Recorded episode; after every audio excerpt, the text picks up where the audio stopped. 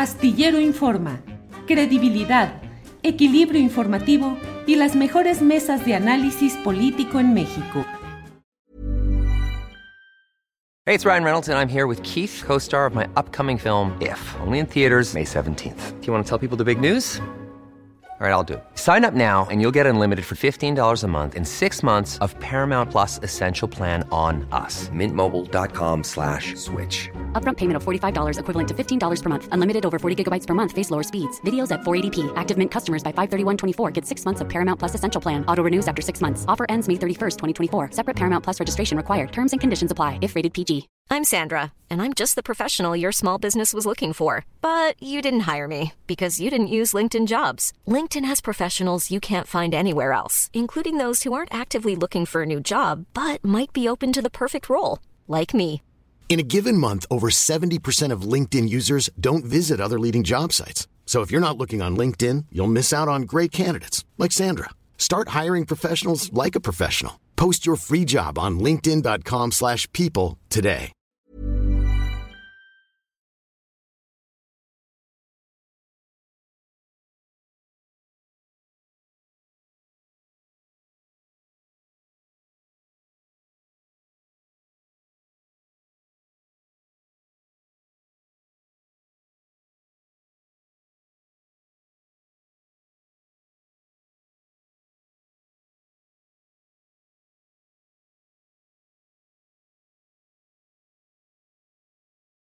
La una de la tarde, la una de la tarde en punto y ya estamos aquí en Astillero Informa. Gracias por acompañarnos, gracias por acompañarnos en este jueves 19 de enero de 2023. Estamos como siempre con información, análisis, debate, eh, mesa de seguridad en este día, entrevistas, información de todo en un día especial en cuanto a la información. No es tan eh, cargado de datos, hechos o declaraciones eh, fuertes como en otros días, pero hay muchos asuntos de los cuales vamos a ir compartiendo con usted a lo largo de esta emisión. Por ello es que le doy la bienvenida a mi compañera Adriana Buentello, que está aquí con nosotros. Adriana, buenas tardes.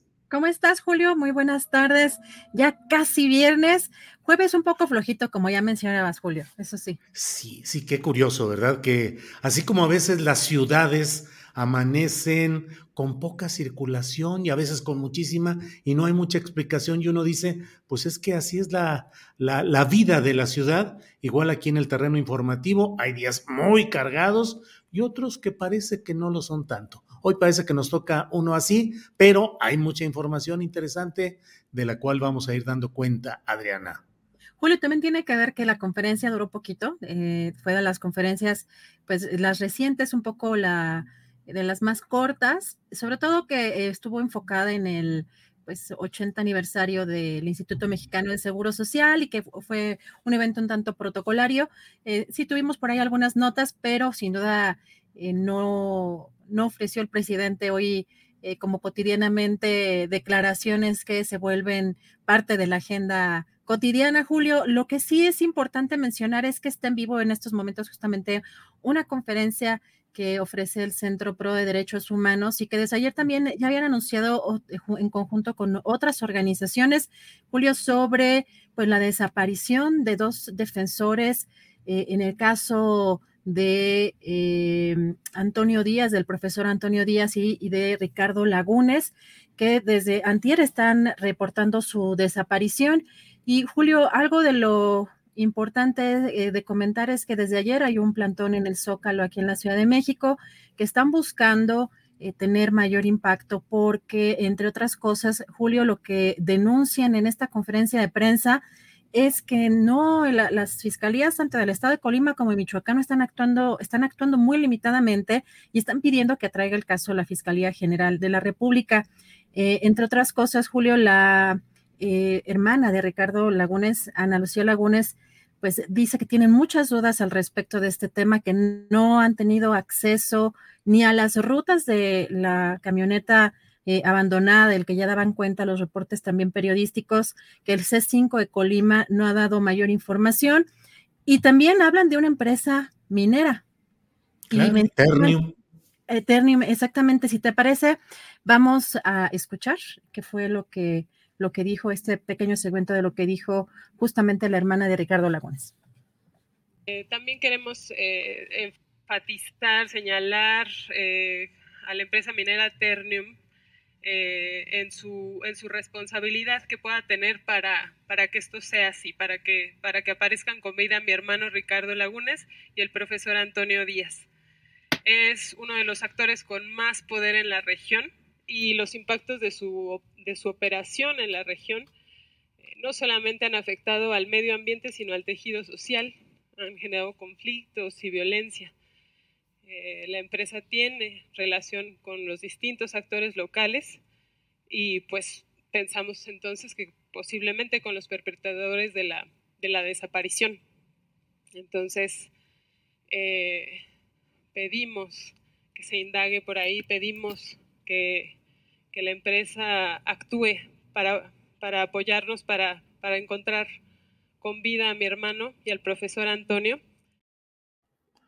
Pues sí, lo primero que debería de hacer esta empresa Ternium es el de ser la principal interesada en ver que se resuelva esta desaparición del abogado Ricardo Lagunes, que efectivamente ha sido un asesor de grupos defensores de derechos humanos y grupos defensores de comunidades y activistas que luchan por la defensa de recursos naturales. Y en este caso específico en Aquila es una lucha que lleva ya muchos años.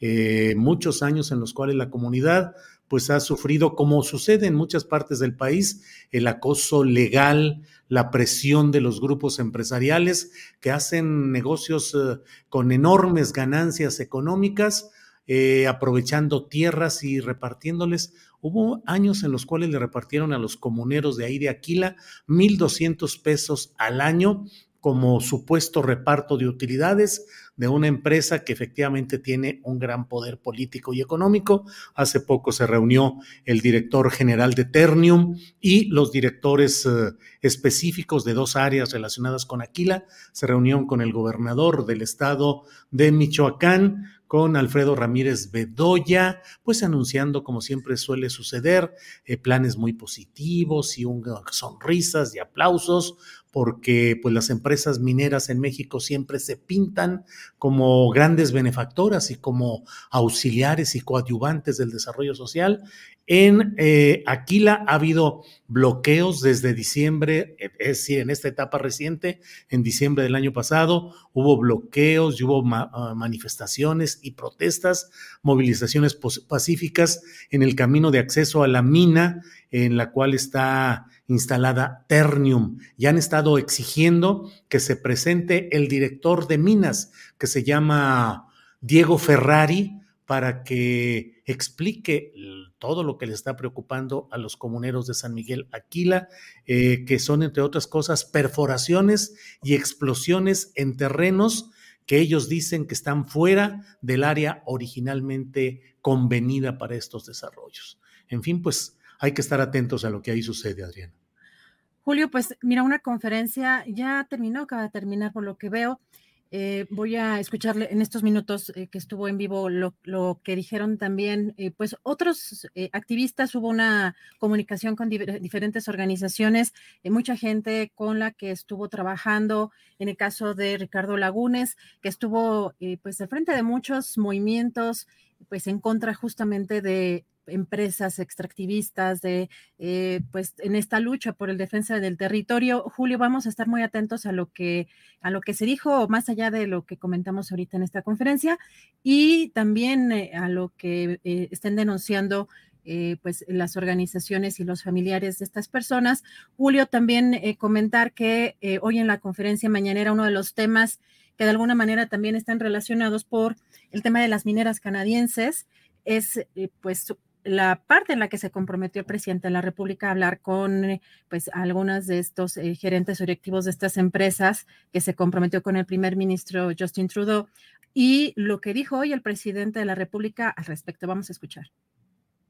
Y personalmente con el gabinete económico atendimos a cuatro empresas canadienses y resolvimos los cuatro problemas sin ningún eh, este, obstáculo, que tenían que ver con asuntos del sector eléctrico. Y así lo hicimos con las empresas estadounidenses y siempre buscamos la conciliación. Les decía yo a los eh, canadienses que hay 125 empresas mineras canadienses y tenemos solo problemas en dos y además tienen razón que son extorsionados en Guerrero por eh, grupos que se dedican a la delincuencia, que ya lo estamos atendiendo, pero solamente dos. Solamente dos. Bueno, pues la verdad es que el tema de las empresas canadienses mineras es un tema muy delicado. Ahora sí que, como dice el propio presidente de la República, con todo respeto, pero esas palabras en las cuales se ha dicho que pagan muy bien, que respetan las leyes y que atienden eh, adecuadamente sus compromisos sociales, no ha sido así, ojalá y sea de aquí en adelante, pero no ha sido así. Las empresas canadienses en México han sido de las principales responsables de la comisión de una serie de arbitrariedades, de abusos, y la verdad es que no hay eh, mucho margen para poder pretender que el comportamiento de estas empresas haya sido positivo o que sea realmente eh, plausible. Pero bueno, pues esperemos que las cosas vayan cambiando. Julio, sí, es, eh, se entiende que hay detrás presiones, pero realmente ese tipo de declaraciones, Julio, sí parecen una ofensa a las comunidades también. De pronto, si uno entiende que hay muchas presiones en torno a lo económico y sobre todo a nivel internacional, pero ayer qué declaraciones sí sorprendió eh, con ese tipo de declaraciones. Julio, y también hoy en la conferencia mañanera el presidente agradeció a trabajadores del Instituto Mexicano del Seguro Social eh, por pues, su actuación durante la pandemia y pues también algo importante que dijo que hay medicinas, hay abasto de medicinas para todo este año, pero también para el próximo. Vamos a escuchar qué fue lo que dijo. El apoyo que aportaron en momentos difíciles de la pandemia fueron héroes, heroínas, enfermeras, médicos, trabajadores del Seguro Social que ayudaron a salvar vidas que pusieron en riesgo sus vidas para salvar las vidas de otros, que este año vamos a tener un sistema de salud pública de calidad en todo el país. Y esto tiene que ver con una decisión que se tomó de federalizar el sistema de salud pública de manera voluntaria ya eh, la mayoría de los gobiernos estatales han decidido que sea la federación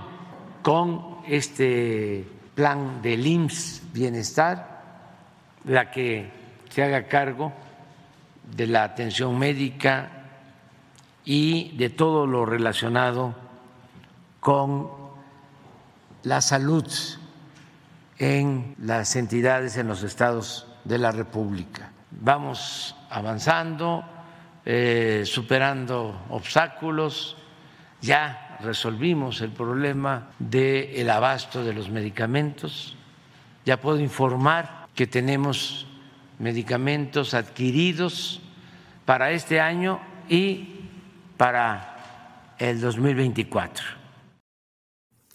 Qué tema tan complicado, Adriana, porque ciertamente a lo largo y ancho del país, en muchos momentos, en ocasiones en términos muy desesperados, pues se vive los problemas del abasto de medicamentos y de la deficiente atención médica en las instalaciones públicas de salud, de tal manera que esa aspiración de que se llegue a niveles eh, eh, pues eh, positivos, pues es una aspiración en construcción, pero lo cierto es que en México se ha vivido momentos difíciles. Y luego resultan estos temas eh, también difíciles de ser abordados, Adriana, porque mm, eh, las posturas extremas que se dan en el análisis y en el comentario popular, eh, pues suelen ubicar o tratar de ubicar la descripción de los problemas estructurales e institucionales de nuestro país con un posicionamiento a favor o en contra de la administración pública federal, en específico pues del gobierno del presidente López Obrador.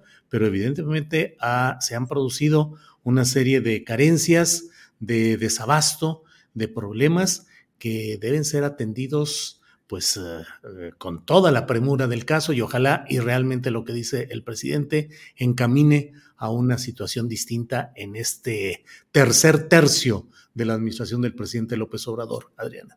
Julio, y aquí sí vale la pena preguntarse si aquí escogió bien su batalla el presidente y que hay muchas batallas, por supuesto, que tienen, eh, pues, en general los gobernantes que enfrentar y en este caso un presidente como López Obrador que ha dicho de manera cotidiana e insistente sobre las farmacéuticas, la corrupción, los sobreprecios, eh, pues toda esta serie de, incluso de monopolios que no permitían que la administración pública adquiriera eh, medicamentos en otras, eh, pues con otras diferencias de precios, ¿no? Y que tenían que estar o estaban sometidos a solamente pues una o un par de empresas y que aquí quizá Julio sí dio una batalla más interesante el presidente, pero de pronto vemos descuidadas también otras partes que son fundamentales, eh, como en el caso que la platicábamos de las eh, mineras y, de las comunidades, ¿no? En la lucha por, el defenso por la defensa de su territorio. Así que bueno, aquí el presidente está garantizando hasta 2024, después de una pues una batalla también eh, por parte de, las instancias de salud pública para poder abastecer y también enfrentar lo mediático que de ahí se colgó mucho la oposición, Julio, sobre todo pues, eh, eh, pues con un tema de los medicamentos para los niños y para los enfermos con, con, cáncer. Así que pues este es un buen anuncio y también ya el propio presidente Julio ya ha anunciado que tendremos pues uno de los mejores sistemas de salud, incluso que pues eh, mejor que en algunos países europeos, así que eh, pues veremos veremos en estos próximos meses cómo cómo avanza este tema, pero por lo pronto hoy vimos pues el festejo también y pues el apapacho del presidente también al sector salud en el caso del Instituto Mexicano del Seguros de, de Seguridad Social. Adriana, ya dime la verdad, ¿qué onda con este rollo del juicio a García Luna? Eh, luego, ¿qué dicen? Mucho ruido y pocas nueces. Ya sé que están en el proceso de la elección del jurado y los preparativos, pero toda la semana ha habido mucho revuelo mediático, analítico sobre estos temas. Bueno, en ciertos medios y en ciertos segmentos. Eh, pero todavía no empieza y ahí estamos todos. ¿Cómo has visto todo lo que ha sido estos preparativos y este, eh, esta atención mediática en ciertos segmentos de los medios de comunicación tradicionales o internéticos, eh, y el silencio también, el silencio de los nada inocentes, que hay algunos columnistas y eh, comentaristas que construyen una narrativa muy especial. Hoy me llamó mucho la atención, eh, hoy o ayer no recuerdo leer la columna de Raimundo Riva Palacio, que entre otras cosas trata de construir la idea de que hay una exigencia del presidente López Obrador a Estados Unidos y que el presidente López Obrador no conocería las reglas políticas de cómo funciona el sistema estadounidense y pues que López Obrador pretende construir el caso García Luna en un estado, en un asunto de, de Estado para fincar las condiciones para ir judicialmente contra Felipe Calderón. Pero en el fondo, en el fondo de las cosas, los alegatos, las narrativas, las explicaciones de él y de otros eh, eh, articulistas o columnistas, pues van en el sentido de no entrar al fondo del asunto de García Luna. Ciro Gómez Leiva le ha refutado a Epigmenio Ibarra diciéndole, eh, no hay todavía nada, hay presunción de inocencia, es lo que se diga en el juicio como si no hubiera una larguísima memoria de lo que fue el reinado oscuro y tenebroso y no estuviera suficientemente documentado lo que sucedió en aquella época. ¿Cómo ha sido viendo todo, Adriana Buentello? Pero ahora sí fungen como jueces, ¿no? Y cuando violan normalmente los debidos procesos al dar cierto tipo de exclusivas o es, muy contradictorio de pronto, Julio, la actuación de algunos eh, conductores eh, de pronto yo ya no sé si llamarlos periodistas o incluso periodistas al servicio de quién, eh, llama la atención que la, este juicio o este personaje, García Luna, tiene en sus manos de alguna forma, Julio, pues eh, lo que va a suceder con algunos personajes de la política, pues en el futuro, porque imagínate toda la conexión que hay, no solamente entre los propios entre los propios políticos y las administraciones pasadas dentro del calderonato, por ejemplo, sino también el reparto de dinero, el reparto de dinero y la compra de espacios para hacer sus montajes, que también hay que decir que es un modus operandi el, que tuvo Genaro García Luna, pero que ha sido replicado por diversos personajes de la política, la espectacularidad de algunas cosas. Y en este caso con García Luna, pues, ¿quiénes no saldrían embarrados? qué columnistas, Julio, qué presentadores de televisión, qué eh, locutores de radio, conductores de radio no saldrían embarrados en este, pues en este escándalo y en este juicio, también más allá de pues de los propios expresidentes o en el caso de Felipe Calderón. Yo, la parte que aquí quizá me preocupa más de los reportes periodísticos, eh, Julio, que he leído, es si realmente el peso de que la fiscalía eh, tiene es sobre los, los, testimoniales y no sobre esas eh, pues bodegas de información que tenían o que decían tener, porque ahí es donde creo que podría caérseles el caso, ¿no, Julio? Pues sí, es, es, una situación muy peculiar en la cual convergen altos intereses de la más alta política y en la cual, desde luego, pues hay grupos poderosos empresariales y de derecha que buscarán que no haya nada que implique a Felipe Calderón, que ha sido un servicial a, a esos intereses, y por otra parte, pues habrá quienes también busquen diluir el impacto en la política nacional. Fíjate que estaba eh, releyendo algo que fue publicado en la jornada el viernes 25 de marzo de 2011, 25 de marzo de 2011, bajo la firma de Fabiola Martínez, que es una excelente periodista de la jornada. Y mira, eh, narra cómo en un gran set de televisión montado en el patio del Museo Nacional de Antropología, poco más de 50 directivos de medios de comunicación firmaron el acuerdo para la cobertura informativa de la violencia, que los insta a seguir un decálogo de criterios editoriales para, comillas, no interferir en el combate a la delincuencia, dimensionar adecuadamente la información y no convertirse en voceros involuntarios de los criminales.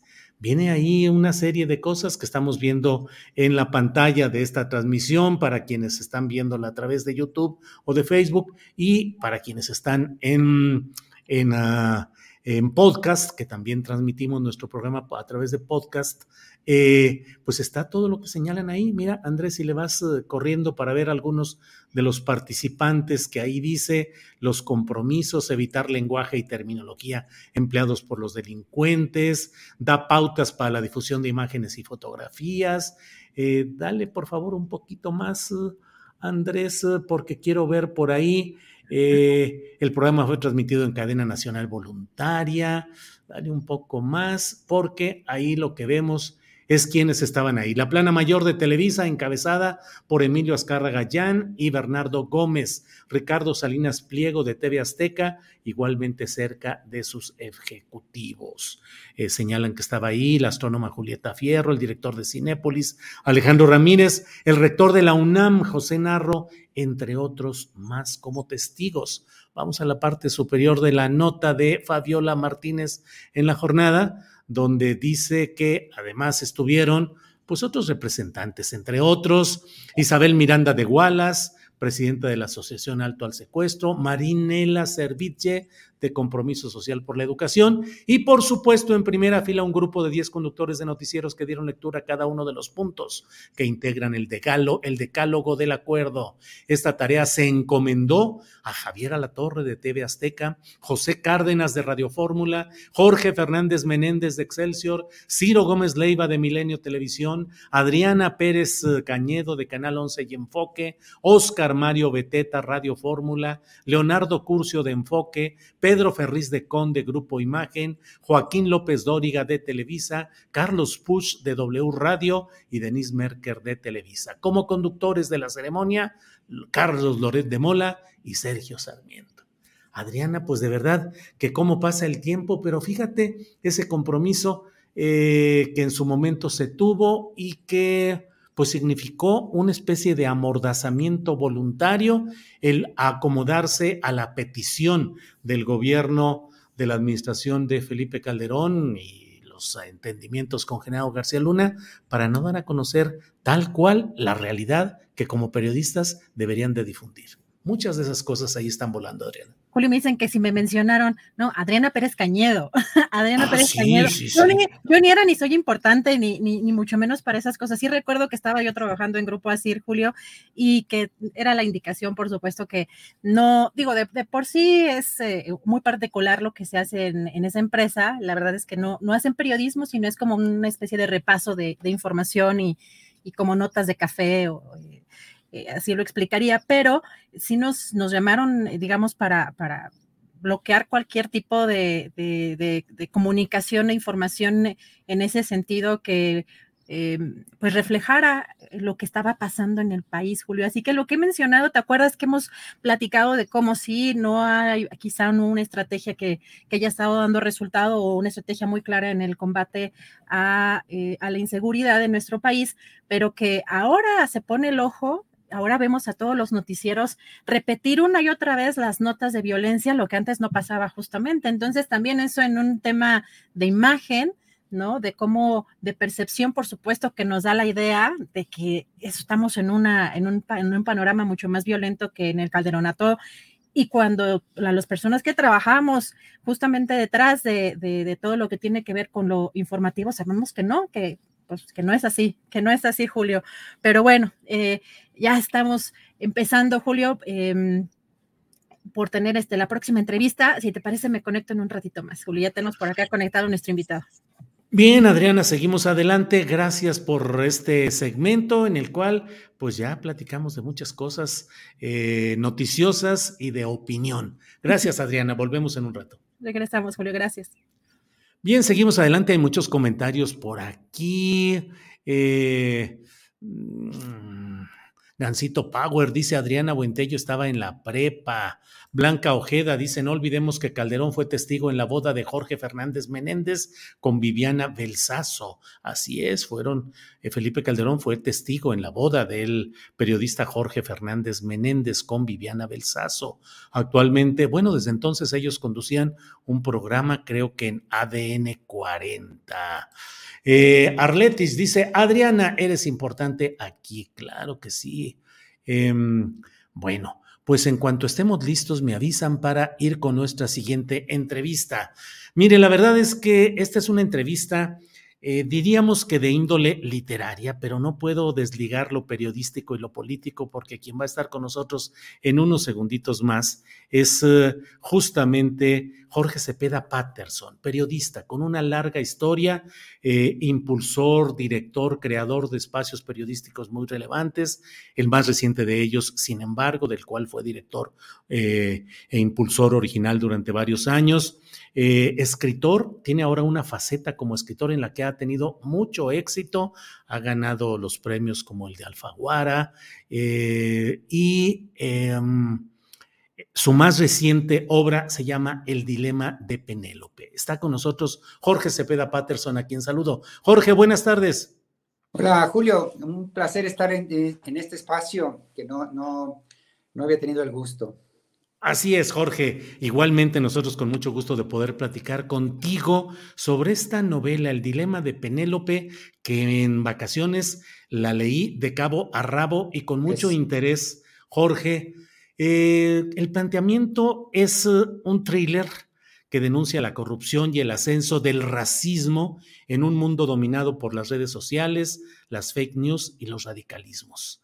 Eh, ¿Qué es lo que quisiste plantear en este tema que se desarrolla en Estados Unidos y que desde mi punto de vista implica estos temas, pero otro del cual también me gustaría platicar contigo como director y como escritor, Jorge? La creación de escenarios tramposos para eh, impulsar impresiones y percepciones sociales a favor de poderes y contra minorías, en este caso de tu novela, contra la minoría racial de los mexicanos o los hispanos, pero cuando lo leía, Jorge, no dejaba de pensar en muchas cosas que están sucediendo en México y preguntarme, ¿qué dirá Jorge Cepeda al plantear esto en el terreno literario? Pero en la vida real e incluso de México, también tenemos la percepción de que se crean atentados, que se crean escenarios ficticios. Jorge. Tal cual. Eh, escogí en Estados Unidos como pudo haber sido casi cualquier eh, país, porque en efecto es un fenómeno mundial esta degradación de la política, en particular de la política electoral que hemos visto en los últimos años. Eh, pero sí, con el fenómeno de Donald Trump, ya desde el 2016, me parece que en Estados Unidos ha ido esta degradación de la política un paso adelante o fue precursor en más de un sentido. Eh, por eso quise retomar ahora el intento de regresar a la Casa Blanca por parte de este grupo de ultraderecha como eh, una oportunidad para examinar con toda nitidez eh, este fenómeno de perverso que ha tomado a la política. ¿En qué consiste?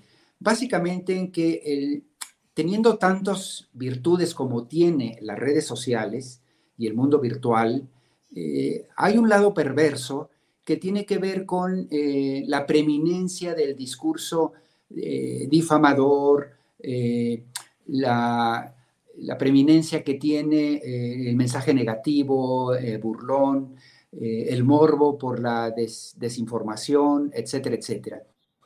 y esto ha provocado que políticos sin ética como Donald Trump en su, desde su primera campaña advirtiera muy claramente y eh, llevó a una vuelta de tuerca perversa la política al convertirla, eh, su campaña, básicamente en una estrategia de enlodar, ensuciar, difamar, descalificar al contrario y olvidarse necesariamente de la construcción de los razonamientos sólidos, las grandes propuestas eh, serias, para la construcción de un país mejor. Y allí, digamos, inauguró eh, eh, un atajo eh, convirtiendo esta guerra sucia en básicamente, que siempre han existido, por supuesto, pero eran complementarias, la convirtió casi exclusivamente en, el sentido de su batalla. ¿no? Entonces, abordo acá este tema porque los migrantes o las minorías en Estados Unidos sobre las cuales siempre ha habido eh, eh, actitudes racistas, por supuesto, discriminación, ahora se convirtieron eh, esa discriminación en el punto nodal del argumento de campaña de Trump de la primera embestida, luego cuando intentó reelegirse desde la Casa Blanca, y ahora está clarísimo que la ultraderecha lo convertirá en el punto nodal del intento de sacar a los demócratas de la Casa Blanca. Y es en ese contexto que yo desarrollo pues la, novela con la intención tal cual de profundizar cómo se dan estos cuartos de guerra eh, ahora construidos desde la necesidad de enlodar, de generar miedos, de generar eh, eh, indignaciones en su electorado con cargo a las causas eh, más propicias, en este caso, eh, el resentimiento que genera eh, el migrante. Pero en cada país, por supuesto, este tema va a ir modificándose en función de las necesidades del momento y del contexto. Jorge, ¿pensaste en desarrollar esa trama en México o es una secuela que podrías tener de desarrollar todo ese entramado de intereses, de cuartos de guerra, de asesores políticos especializados en actuar de una manera eh, práctica, absolutamente ajena a cualquier consideración moral o ética para cumplir sus aspiraciones de llegar al poder. Eh, ¿Has pensado en hacerlo desde el escenario mexicano?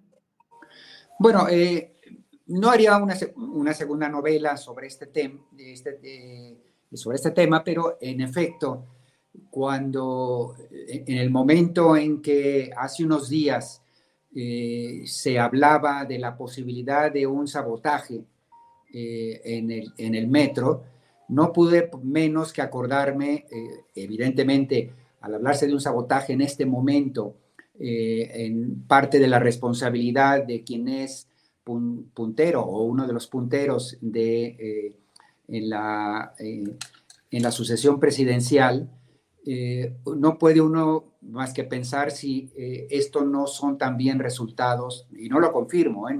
la verdad ni tú ni yo tenemos posibilidades en este momento de decir categóricamente si es o no. Simplemente digo que el mero hecho de que se dijera que los incidentes eran tan recurrentes en su número o en su naturaleza, que podían hablar de actitudes intencionales, evidente, el periodista que uno lleva dentro y el novelista que acaba de escribir cómo en Estados Unidos eh, habrían eh, generado una serie de actos para convertir a los migrantes en, eh, en grandes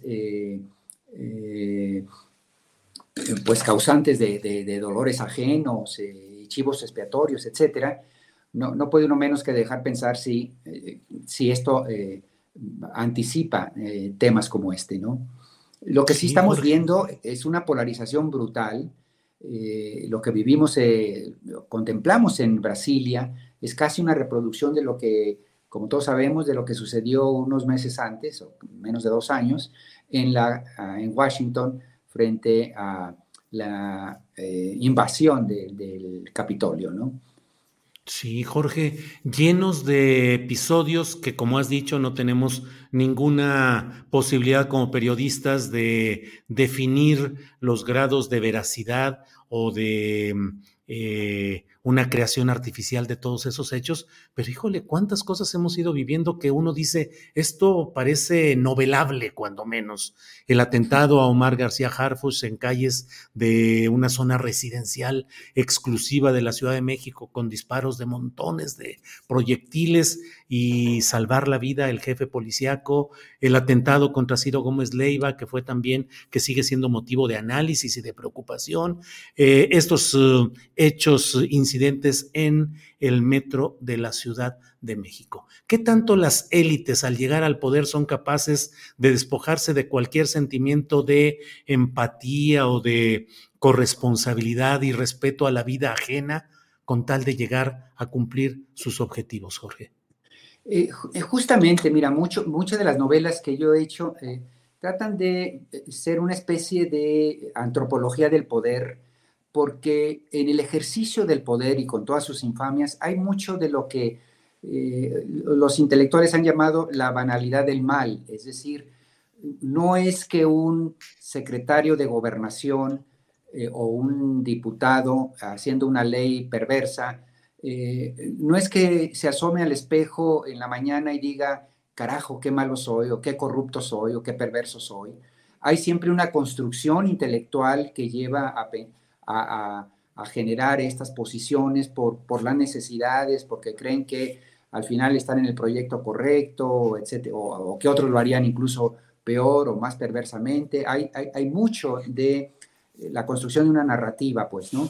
Eh, justamente en mi novela, eh, lo que yo genero son dos personajes, una entrañable que es Penélope, que viene desde abajo y, es una persona como cualquiera de nosotros, y del otro lado, en ese cuarto de guerra, hay un tipo que es, había sido un, un, niño brillante en la universidad, eh, un intelectual afamado, eh, que de repente, que vivía para la academia, es llamado por algún senador que le gustó mucho un artículo eh, y de repente se da cuenta que eh, está, eh, están hablando con sus frases el siguiente candidato y, al final no resiste su ego, digamos, a ver, ser el inspirador de un movimiento político importante, acaba él en la Casa Blanca, etcétera, etcétera, y, su causa ya es, es eh, empieza él mismo a identificarla como la necesidad que tiene el país de caminar por esa vía. Y a lo que voy es que al final eh, eh, las, las, grandes maldades se hacen a partir de, grises, de una justificación a medias, de una comprensión de sí mismo desencajada, etcétera, etcétera. Y eso es lo que intento reconstruir a través de mi personaje, Paige, que al final es alguien con quien uno podría irse a comer y resultaría inteligente, eh, con sentido del humor, culto, etcétera, etcétera, y es capaz al mismo tiempo de pensar una infamia de esta magnitud para convertir a los latinos en la pluma de vomitar de todos los ciudadanos norteamericanos. ¿Por qué dejaste el periodismo diario, la dirección, la conducción del, uh, del torbellino informativo para concentrarte en la reflexión y en la construcción novelística, Jorge? Pues un poco entender que eh, eh, el, fin del papel, hay que decirlo, tú y yo, eh, Julio, procedemos de la prensa escrita durante décadas y que tuvo un papel fundamental y que los tiempos, incluso este fenómeno del que estamos hablando de las redes sociales, el mundo virtual, la información gratuita que circula ya no solo como producto de los profesionales, sino también prácticamente de cada eh, persona, eh, obligó, digamos, a una eh, refundación, yo diría, del oficio, ¿no? y entendí que pues ya era también un tema para las nuevas generaciones. En efecto, me tocó fundar con otros compañeros, sin embargo, .mx, un, un, portal de noticias que llevaba ese periodismo ya a, las redes, a la eh, globosfera, blogosfera, eh, y pensé también que para estas nuevas herramientas estaban más capacitadas las nuevas generaciones, ¿no? Entonces he ido haciendo una especie de, de mutis eh, paulatino, me reservé sí ya, y por otro lado, son ritmos brutales, de que, bueno, mi respeto porque tú todavía los llevas, eh, y también uno piensa, bueno, eh, a lo mejor ya me toca otra tarea y estoy mucho más dedicado a, hago tres columnas a la semana, que son en sí mismo un espacio de reflexión y de atención continua a la información, pero desde otra vía distinta a la generación de 24 por 7 en la que vivimos durante tanto tiempo, ¿no? Y luego, eh, en efecto, las novelas, ya tengo nueve años con esto, esta es mi quinta novela, lo hice casi como un divertimento. Eh, he sido lector eh, obsesivo toda la vida, entonces pensé que había que intentar ponerse del otro lado y, por lo menos hacer el ejercicio de escribir una novela, que fue Los Corruptores, la primera, para mi sorpresa se convirtió en un, éxito, eh, y luego han venido casi una tras otra, y me ha permitido una aproximación, curiosamente, Julio, complementaria a esa del periodismo. Básicamente porque mis novelas son thriller político, eh, son novelas realistas, en la cual puedo decir muchas cosas sobre el poder que no siempre el periodismo eh, eh, lo permitía, pues por los códigos y objetividad que requiere la tarea profesional de un periodista, y que en cambio un novelista puede convencer al lector para decirle, esto que te estoy describiendo no sucedió estrictamente, pero como esto sucede muchas veces y en muchos lugares, ¿no? Exactamente con la naturaleza de lo que te estoy describiendo. Y eso permitió dar salida a muchos temas que a mí se me habían quedado colgados en el cajón por la dificultad para documentarlos, aunque sabía que se habían dado así. Eh, en mis primeras dos o tres novelas eh, aventé muchos de estos temas que habían sucedido, le cambiaba el nombre al gobernador y, podía, por, o un gobernador de ficción, pero podía darle cuenta al, de cómo sucede el poder a, mis lectores, ¿no? Eh, y luego una cosa más, Julio, si, si me permites, la, la, literatura te da un poder de, eh, de, eh, de divulgación, digamos, de, profundidad que es imposible a veces en el periodismo. Y te, lo ilustro rápidamente con el caso, por ejemplo, de Milena, una novela anterior mía, que trata de una chica bellísima, muy joven, que es eh, abducida, es secuestrada y convertida en esclava sexual durante varios años. Eh, bueno, el lector, lo que uno ve es una niña yendo a la escuela y de repente en dos horas su vida cambia y, sufrirá un nivel de degradación eh, brutal al ser esclavizada La novela lo que te permite es meterte 300 páginas en la piel de Milena, experimentar con ella primero la sensación de algo inverosímil que está sucediendo. Ella iba a su casa, a, su escuela y de regreso a su casa, etcétera, y ahora está siendo eh, sintiendo eh, estas repulsiones de lo que le está sucediendo, sufrimiento, esperanzas a ratos, etcétera, intentos por escapar. Entonces, para el lector, meterse en esta vida, eh, experimentar estas vivencias, te deja una comprensión del fenómeno que nunca va a conseguir un artículo que diga eh, cada año en México 20 mil mujeres son secuestradas para ser explotadas eh, laboralmente, sexualmente, etc. Es decir, siendo una cifra tan brutal como es, uno lee la nota, se condolece, le das la vuelta y ya estás leyendo otra nota. Mientras que meterte estas 300 páginas, yo te puedo asegurar que al final de esa novela, este fenómeno nunca volverá a ser el mismo para ese lector, ¿no? Y ese es el poder que, da eh, la literatura.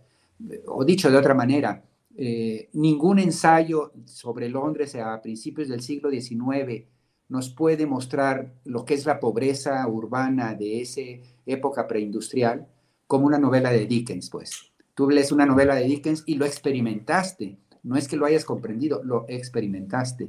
Ese es el poder de la novela realista.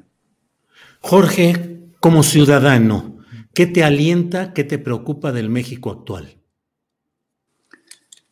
Bueno, el, me preocupa la imposibilidad de que entendamos los mexicanos que estamos encerrados en una especie de nave, eh, un barco, que va por, el, eh, eh, por la, ruta y que eh, estamos condenados a tratar de convivir a pesar de nuestras diferencias. No hay manera, está claro, en que terminemos por convencernos unos a los otros cabalmente, ni tampoco hay manera de que tiremos por la borda a la otra parte de una vez y para siempre, eso también es evidente.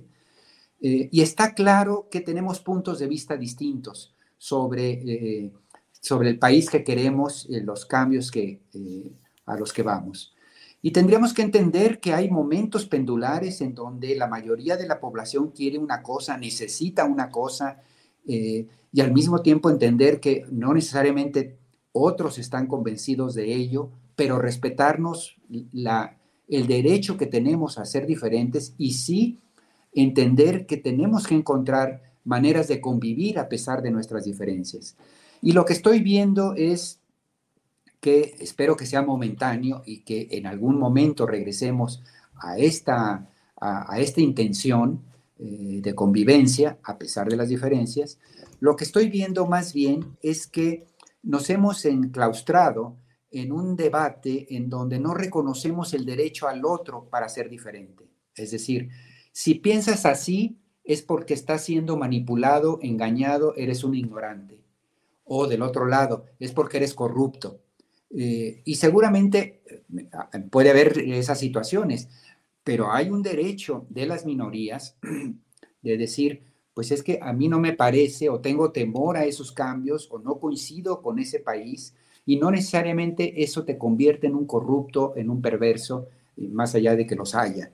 Y del otro lado también, eh, una mayoría que busca un cambio porque está inconforme con el modelo que se les ha aplicado durante décadas, eh, evidentemente si opta y sigue aprobando ese cambio, que les puede parecer o no a otros, es evidente que eh, no puede estar equivocada todo el tiempo esas enormes mayorías y que están actuando en función de su realidad y no están engañados necesariamente como si no pudiera un albañil, un comerciante ambulante, eh, un ama de casa modesta, eh, entender su realidad, interpretarla y desear algo diferente a lo que quieren las élites, ¿no? Eso me Con una enorme carga que arrastra o trata de arrastrar el análisis, los comentarios y las posiciones ciudadanas hacia uno u otro de los extremos y que algún discurso o algún análisis como el que tú planteas, Jorge, suele generar de inmediato que digan, eso es tibieza, no hay que ser tibios, hoy se tiene que entrar a la batalla porque es el momento de las definiciones. Eh, el, problema es que esa actitud, eh, Julio, sirve para, para el asalto. Hay momentos en que puede ser válido. Es decir, el asalto a la fortaleza, tomar la ciudad, tomar la silla presidencial, requiere en efecto decisiones de esa naturaleza. Pero una vez que estás dentro de la ciudad y que quieres eh, recomponer, quieres construir un México viable para todos, a pesar de nuestras diferencias, entonces eh, tenemos que convocar a la construcción eh, juntos de, un país diferente. Evidentemente hay resistencias, hay resistencias de mala fe, etcétera, pero creo que no hay, en la medida en que, por un lado, la economía sigue siendo manejada por la iniciativa privada, y no podemos pretender que en un mundo globalizado como el que vivimos va a operar un sistema distinto donde el sector público solo genera el 25% del, del Producto Interno Bruto, es decir, de la producción de un país. Evidentemente necesitamos al otro 75%. Hay que encontrar la manera de, convencer, acotar, eh, movilizar las posibilidades de construir juntos el empleo, la prosperidad que requieren las grandes mayorías abandonadas en este país durante tanto tiempo. Entonces, eh, no es que sea equivocado, es que hay momentos para una cosa y momentos para otro. Al final yo me quedo un poco optimista, sí, Julio, en el sentido de que probablemente era necesario un personaje como López Obrador, con todos sus eh, ángulos, algunos de ellos muy meritorios, eh, tremendamente meritorios de eh, lograr en un país tan desigual quitarle a las élites la silla presidencial e impulsar un cambio que voltea hacia los abajo, no es poca cosa. Y evidentemente no ha sido bonito, no ha sido elegante, ha sido un hombre que se salió del camino con machete en mano, abriendo paso en la jungla, dando codazos y, empeñones y, pellizcos, e insisto, no, no ha sido elegante, ofende a muchos, se han cometido exabruptos, eh, hay errores en el camino, por supuesto, eh, pero no era menos lo que se necesitaba para un timón de esta naturaleza, a pesar de todas sus dificultades. Y yo creo que lo que viene, Julio, cualquiera sea la, la salida de este obradorismo, lo que viene al mirar los cuadros que se presentan, las candidaturas que se vislumbran, yo lo que veo es sí la posibilidad de continuar los cambios sobre este sendero tan dificultosamente construido por López Obrador y que llegue otro ya a pavimentar, a enderezar, a restañar eh, determinadas heridas, obviamente con sus propios desafíos y sus propios retos. Por lo menos ese es el México que me estoy imaginando. Hoy, en las circunstancias actuales, con las condiciones actuales, ¿tú ves más viable la continuidad de este proceso o el retorno de los poderes desplazados en 2018? No, eh, yo creo que están, sería una enorme sorpresa. No hay condiciones para que la oposición pueda vencer al obradorismo en este momento, me parece a mí. Ahí están las intenciones. Mira, no solo las intenciones de voto, eh, los niveles de aprobación que trae este proyecto social, que no podemos este, desconocer, ha sido constante alrededor del 60% a lo largo de... Y por otro lado, que cuando vemos candidatos a candidatos, es, tanto Claudia Sheinbaum como el Marcelo Ebrard, por, por decir los dos punteros, eh, eh, en trayectoria como profesionales de la administración pública, sobresalen mucho más que eh, prácticamente cualquier personaje que presente en este momento la oposición, por no hablar de lo dividido en que se encuentran. Es decir, si Morena, que tiene tantos negativos, supera a la suma del PRI y el PAN, esto todavía se eh, desarrollará más cuando hablemos de candidatos. Eh, la plataforma de tantos gobiernos estatales que tiene Morena en este, en este momento, el, propio peso carismático de López Obrador, que no estará en la boleta, pero será el principal eh, candidato en campaña, por así decirlo, etcétera, me parece que hay muy poca eh, incertidumbre o hay mucha certidumbre de que esto será transeccional por lo menos seis años más. Y quiero pensar que serán seis años ya desde no la perspectiva del asalto a la fortaleza, sino la de la, la construcción desde la perspectiva ya de algo más sosegado.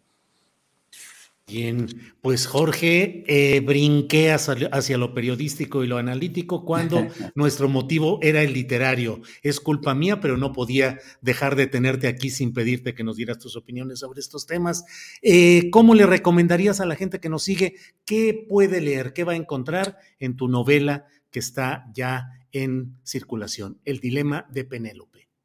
Pues básicamente que no vayan a creer, pese a todo lo que hablamos, que esto es un ensayo político, ni mucho menos. es, una, historia trepidante que recorrerán a través de Penélope, que es un personaje muy entrañable, una mujer hija de una mexicana, pero de un noruego. Ella hereda físicamente la apariencia del padre, eh, es decir, una rubia de más de un 80, güera, etcétera pero con las pulsiones, las pasiones, las identidades latinas de su madre. Y esto hace que eh, involuntariamente ella se encuentre en la tesitura de enterarse de la infamia que está por cometerse en contra de los latinos y al ser asumida como una anglosajona por la otra parte, eh, tiene, digamos, una circunstancia ideal para tratar de hacer algo. Y el dilema de Penélope, el título, deriva de que esta mujer, que es una mujer de la calle, como cualquiera de nosotros, eh, se encuentra en la eh, encrucijada de hacer algo frente a la infamia que pasa enfrente de sus ojos o quedarse en la comodidad y en la tranquilidad eh, pacífica y no arriesgarse. al final, obviamente, no al final, desde el principio, se, se involucra y, e inmediatamente desata a los lobos en contra de ella, de tal manera que la novela es eh, un enamoramiento que uno eh, eh, necesariamente tiene con, inevitablemente tiene con Penélope y las aventuras que tendrá para salvar su vida y desmontar eso que se ha fraguado en contra de los latinos en el proceso. Sí. Jorge, gracias. sí, perdón. No, no, lo, que harán eh, es que una vez que se metan, eh, no resistirán la tentación de darle vuelta a la página una tras otra hasta llegar al desenlace. Doy fe porque así fue mi circunstancia. Yo me la aventé página tras página y la verdad es que me levantaba al siguiente día ya con la expectativa de, seguir caminando. La leí muy rápido, pero sí es una novela trepidante. Cierro nada más, Jorge, con pura curiosidad casi literaria. ¿Qué tics, qué exigencias, qué ambiente requieres para entrar en el rol de escritor? ¿Qué es lo que necesitas? Yo creo que eh, eh, comprarme al personaje. Eh, para un autor masculino, el mayor reto es meterse en la psicología, en las emociones, los sueños, las frustraciones de una mujer, en este caso Penélope. Lo había hecho ya con Milena. Para mí es un desafío brutal. como para una mujer escribir con un personaje masculino central. ¿Por qué? Porque sabes que vas a tener lectoras y que esas lectoras van a ser eh, verdaderamente el juez para decir si me compro a Penélope, si pensaría yo si me asustaría así o no frente a tal situación. Entonces, es, un desafío muy eh, interesante que me, gusta, eh, en el que me gusta incurrir.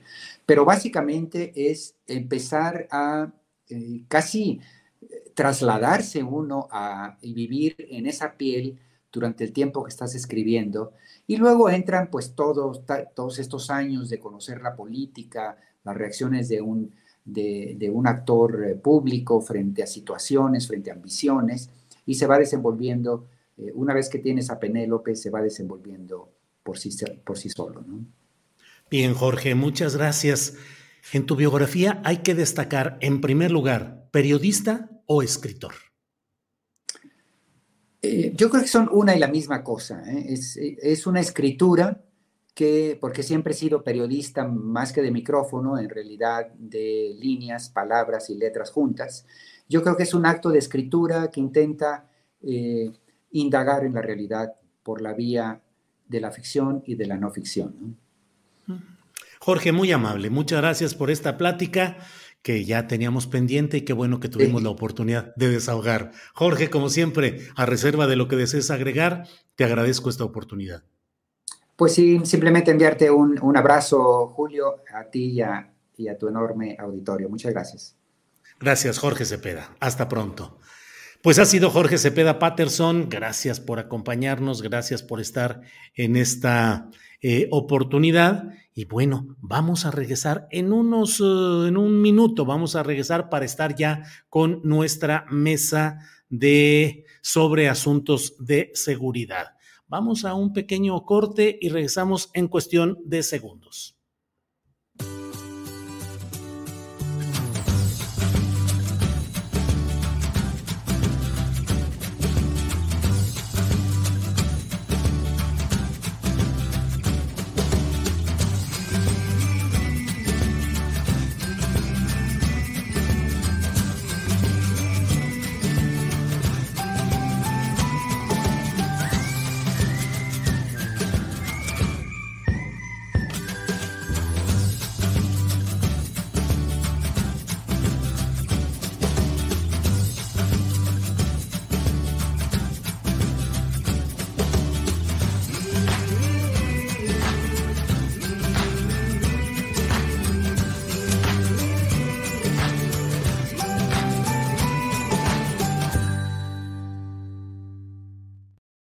Bueno, pues seguimos adelante. Muchas gracias a todos quienes nos están enviando muchos uh, comentarios y eh, pues señalamientos positivos acerca de la labor, de la tarea, de los, las ideas, las posturas que nos muestra eh, Jorge Cepeda Patterson, periodista, escritor, y bueno, pues eh, apreciamos mucho todos los comentarios que están dándose en el chat respecto a este tema. Eh, son las dos de la tarde en punto, las dos de la tarde en punto, y hoy tenemos la oportunidad de entrar a nuestra mesa de seguridad. Hoy no podrá estar Guadalupe Correa Cabrera, así es que vamos a avanzar con nuestros dos compañeros Víctor Ronquillo y Ricardo Ravelo. Estamos ya en esta mesa de seguridad. Víctor, buenas tardes. Hola, buenas tardes Julio, buenas tardes Ricardo y buenas tardes al público que amablemente nos escucha. Gracias. Don Ricardo Ravelo, qué gusto de verlo. Buenas tardes. Igualmente Julio, para mí también un fuerte abrazo. Bueno, aunque tardío, felicitar, felicitarte por el nuevo año, igual a Víctor. Estamos ya de vuelta aquí eh, y vamos a estar cada jueves en este espacio, pues hablando de los temas trascendentes.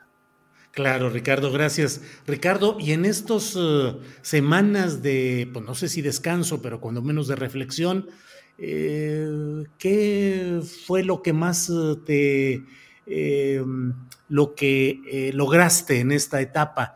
Mm, ¿Reflexión? ¿Estuviste trabajando en el periodismo? ¿Descansaste? ¿Qué hiciste, Ricardo? Sí, descansé, pero bueno, a intervalos, porque sí estoy trabajando en un nuevo proyecto pero fíjate que lo que más me, me agradó en esta etapa fue precisamente eh, leer, leer mucho, retomé algunas lecturas que estaban pendientes, descansé, eh, conviví con mis hermanos, que tenía buen rato de no verlos, y este, entonces fue muy grato, fue muy, muy placentero, y creo que el mejor descanso fue el interior, ¿no? Muy, muy en paz, muy en calma, eh, fue bastante fructífero esto, se, se renuevan fuerzas, renové fuerzas. Sí, sí, sí, qué bueno, Ricardo. Eh, Víctor Ronquillo, Víctor, a veces cuando se dan estas etapas, al menos en mi caso, luego me pongo, a, según eso, a reorganizar cosas, a ver qué ya no sirve, qué debo de prescindir, qué debo de reacomodar, y eso se vuelve en una oportunidad de revisión del pasado de uno mismo y encuentras fotografías y encuentras la caja del producto que compraste porque pensabas que ibas a hacer no sé cuántas cosas. En fin, se la pasa uno recordando y se la pasa reacomodando porque finalmente estamos hechos de recuerdos. Víctor, ¿a ti cómo te va en esos procesos de reacomodos y presuntos eh, descansos? Bueno, lo cierto es que yo no soy muy dado a, a, mirar en retrospectiva lo que ha ocurrido, ¿no? Perdón, no eres muy dado, ¿verdad? No, no ah, muy dado a mirar en retrospectiva lo que, lo, que, lo que ocurre, ¿no? Más bien, pues quizá por el oficio del periodismo y la urgencia de, de, de, las chambas y de lo que uno hace, yo siempre estoy tras de los proyectos, los nuevos proyectos, ¿no?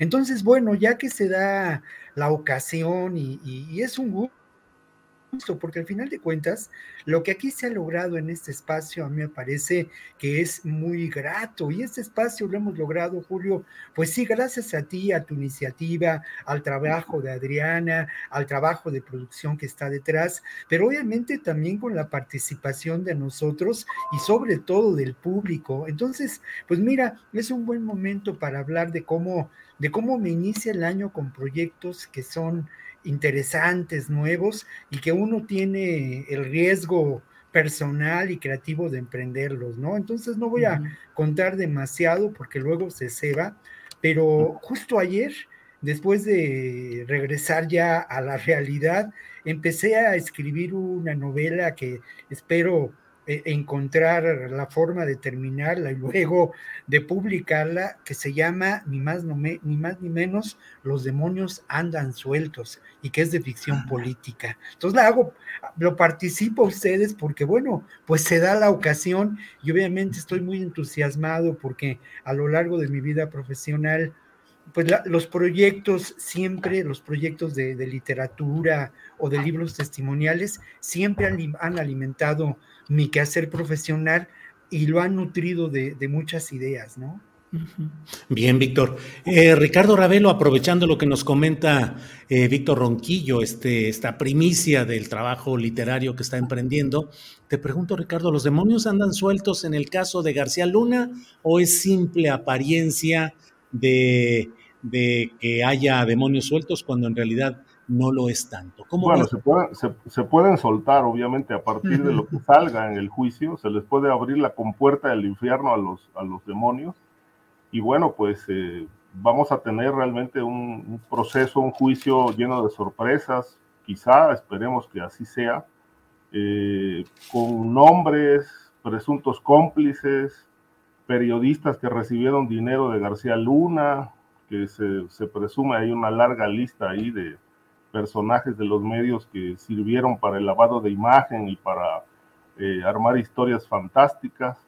Eh, en fin, creo que vamos a tener sorpresas, mm, muchas, eh, quizá más de las que conocimos durante el juicio del Chapo, que también fue, bueno, un salpicadero tremendo de, de hechos, de acciones, de acusaciones contra funcionarios, exfuncionarios, que habrían servido eh, de protección al, entonces jefe del cártel de Sinaloa.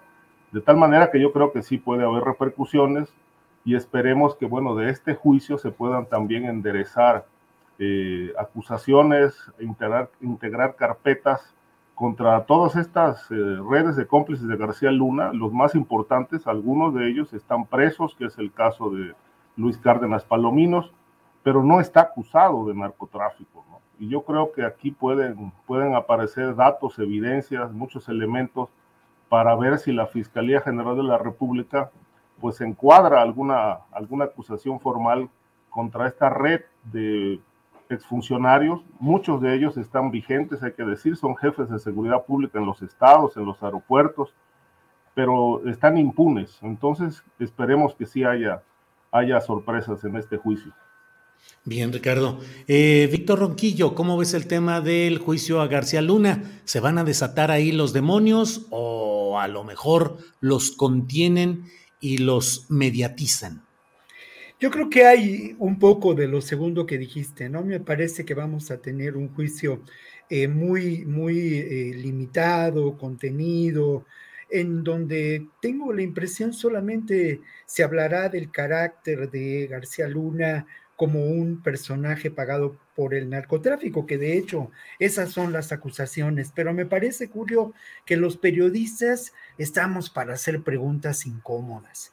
Y bueno, ante esta expectativa, esta, esta expectación que ha causado el juicio de García Luna, yo me atreví a formular algunas preguntas que quiero compartir con ustedes, que son las preguntas que a mí personalmente me inquietan pero creo que podríamos pedirle a, los, a las personas que se encuentran en este momento en el chat sumar más preguntas sobre lo que quisiéramos eh, se encontrara respuesta en los argumentos de la defensa, de la fiscalía, de los testigos protegidos, en fin, ¿no? Y esas preguntas me parece que son las preguntas que están flotando en el ambiente.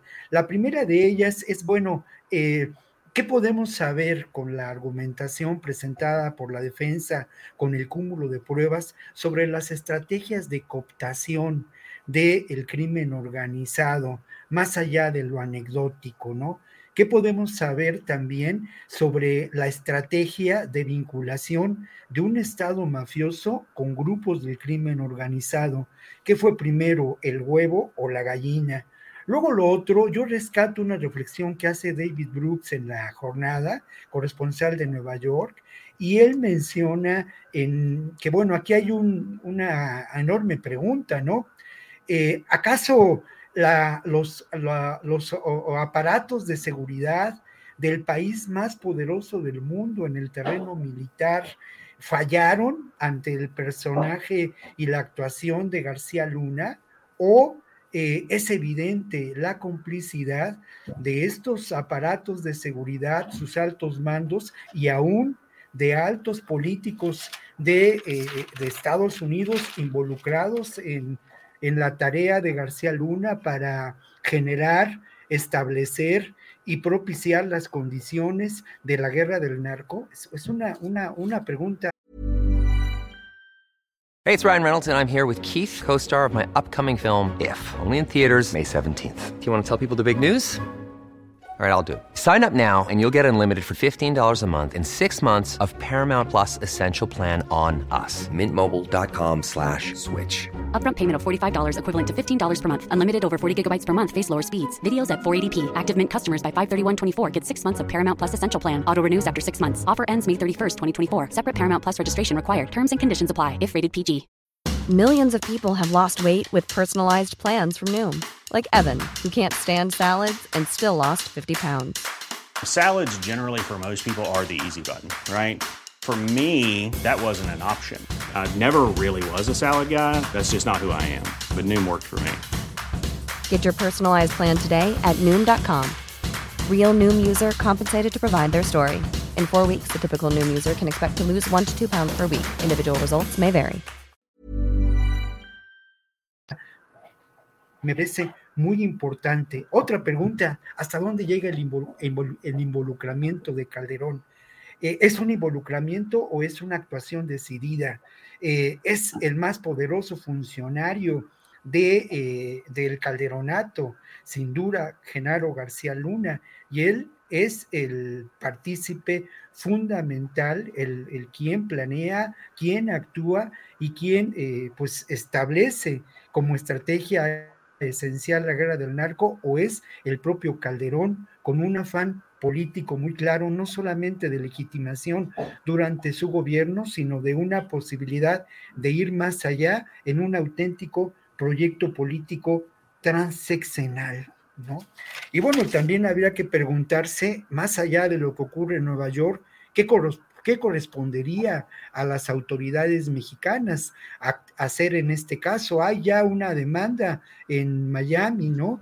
Pero ¿qué más? ¿Qué otros elementos de imputación de culpabilidades por corrupción pueden darse eh, a lo largo de estos meses que, se, que podrían resultar en, en demandas, en, en exigencia de justicia formal y jurídica por parte de las autoridades mexicanas. Y luego lo otro que es importante y que con eso cierro, Julio, es bueno, eh, García Luna es solo un instrumento de este complejo eh, que hemos llamado, esta compleja realidad que hemos llamado crimen organizado, o es uno de los protagonistas y uno de los elementos centrales. Y por lo, y por lo demás, creo que, con eso concluyo, creo que García Luna, sin duda, es un ejemplo acabado, pleno, de lo que podemos considerar la acción del capitalismo mafioso en nuestra época,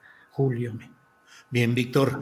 Eh, Ricardo Ravelo, dentro de lo que estamos hablando relacionado con este juicio, em, ¿qué tanto sensatamente, ya sé que es una pregunta que casi tiene la respuesta inmediata, pero eh, sensatamente, ¿qué tanto puede ser involucrado el aparato político del calderonismo en beneficios económicos o en beneficios políticos y de gobernabilidad eventualmente eh, en relación con Genaro García Luna y su grupo de personajes que impusieron una ley de dureza en la sociedad mexicana durante aquel tiempo. ¿Qué tanto podemos relacionar verdaderamente al calderonismo, a Felipe Calderón específicamente, con todo este escenario de García Luna? Pues precisamente ese es el gran reto de las autoridades eh, norteamericanas, realmente no dejar el tema solo en el, en el juicio a García Luna o en una sentencia en años o una cadena perpetua, porque García Luna evidentemente no actuó solo, necesitó de toda una estructura, de muchísimas complicidades, redes asociadas a, este objetivo, este negocio de proteger al cártel de Sinaloa en medio de una guerra que, bueno, pues desde mi punto de vista fue una gran simulación, porque en realidad eh, durante ese, ese periodo desastroso de la guerra contra el narcotráfico, pues no se, no se, no se lograron objetivos claros frente al crimen organizado. La gran pregunta que siempre he planteado en este, en este, en este, de, este, de esta etapa es qué fue lo que Calderón combatió, porque en realidad, lejos de desestructurar las organizaciones criminales, estas se fortalecieron, tuvieron libertad de asociación e incluso de internacionalizarse, porque precisamente este, este sexenio sirvió de trampolín a la mayoría de los grupos criminales para hacerse de un poder continental, eh, establecer amplias redes en todo el continente latinoamericano y más allá de estos, de estos límites. Ahora, con respecto a la parte de las complicidades políticas, me parece que vamos a esperar poco, o sea, no podemos esperar grandes cosas de juicios a, toda una estructura de poder que sirvió al crimen, Creo que aquí el, hilo se rompió por el lado García Luna, pero evidentemente que Calderón este, conocía estos eh, lazos. Y falta conocer también el, ámbito militar, es decir, qué militares estarían allí, qué otros policías eh, participaron en toda esta protección a Sinaloa. Lo que sí eh, me parece que, bueno, hay un dato, este, el, libro, por ejemplo, de Jesús Lemos, licenciado, eh, trae una historia eh, hasta ahora no desmentida. Este, y ha sido un libro muy, en este caso, muy polémico y puntual en esa parte, sobre todo por la, la, misma trayectoria y la misma pesadilla que vivió Jesús Lemos en la cárcel. Pero él cuenta, eh, entre otros pasajes trascendentes, que el, proyecto de llevar a García Luna a la Secretaría de Seguridad Pública fue una petición directa de los mandos del cártel de Sinaloa. Y dice cómo se fraguó ese plan, cómo se maquinó y quién fue el responsable de hacer el planteamiento a Calderón. Este, menciona precisamente a, a, Sergio Villarreal Barragán, el grande, este, cuyo hermano estuvo casado con la hermana del entonces senador Anaya Llamas, un senador por Coahuila. Guillermo Anaya. Guillermo Anaya Llamas, compadre de Felipe Calderón, durante un bautizo, el bautizo de su hija, cuyos padrinos fueron precisamente Felipe Calderón y Margarita Zavala.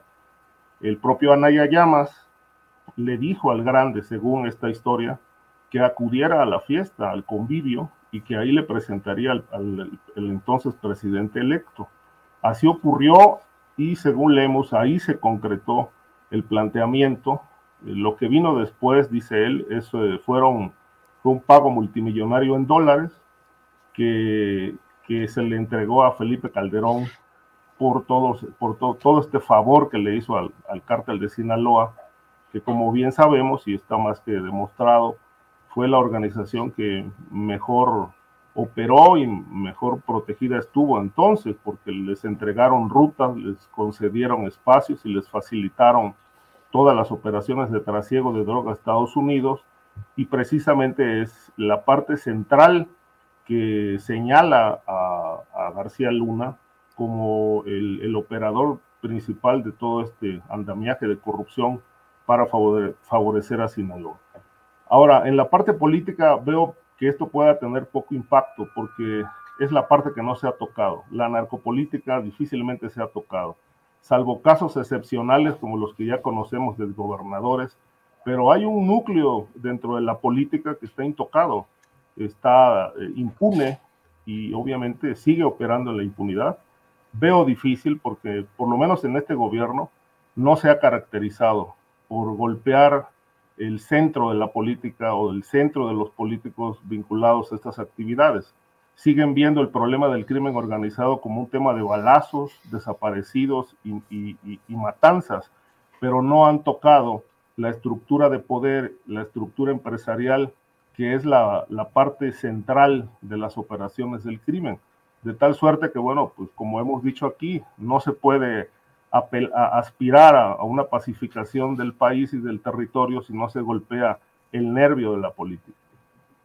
Bien, Ricardo. Eh, Víctor Ronquillo, uno de los aspectos en los cuales se insiste mucho es desde luego lo político, pero también ese rubro del periodismo. Y no solo por los reporteros, columnistas, periodistas, directivos de medios de comunicación en lo individual, sino el sistema del periodismo convencional que durante siempre ha estado asociado a las líneas del poder, a las exigencias, a las necesidades.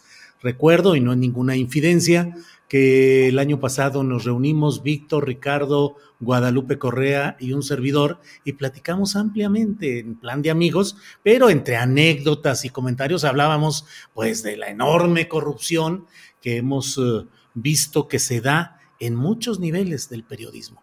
¿Crees que en esta ocasión haya eh, señalamientos que realmente impacten a ese gremio, es decir, el gremio del periodismo corrupto, o crees que todo quede también en algunas referencias genéricas no aplicables en lo individual?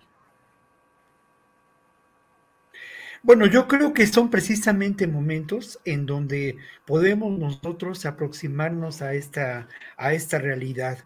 Es cierto que difícilmente hay elementos ah, de prueba, ¿no? En términos de lo que pudo haber ocurrido sobre la compra de voluntades de García Luna analizados. Pero lo que sí es evidente, y eso creo que lo tenemos que hacer, que entender, que comprender, que dilucidar, pues ese es ese nexo establecido de complicidades entre lo que podemos considerar una visión del mundo en extremo conservadora, responde a la conservación de privilegios.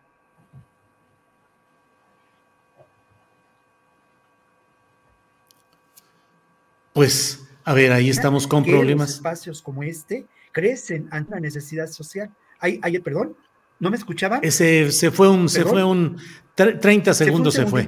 Sí, sí, sí. Pero adelante, adelante, Víctor que es más evidente cada vez que hay una necesidad social de espacios como este y otros que por fortuna han proliferado, donde eh, eh, los lectores, el público, quieren una versión distinta de la realidad.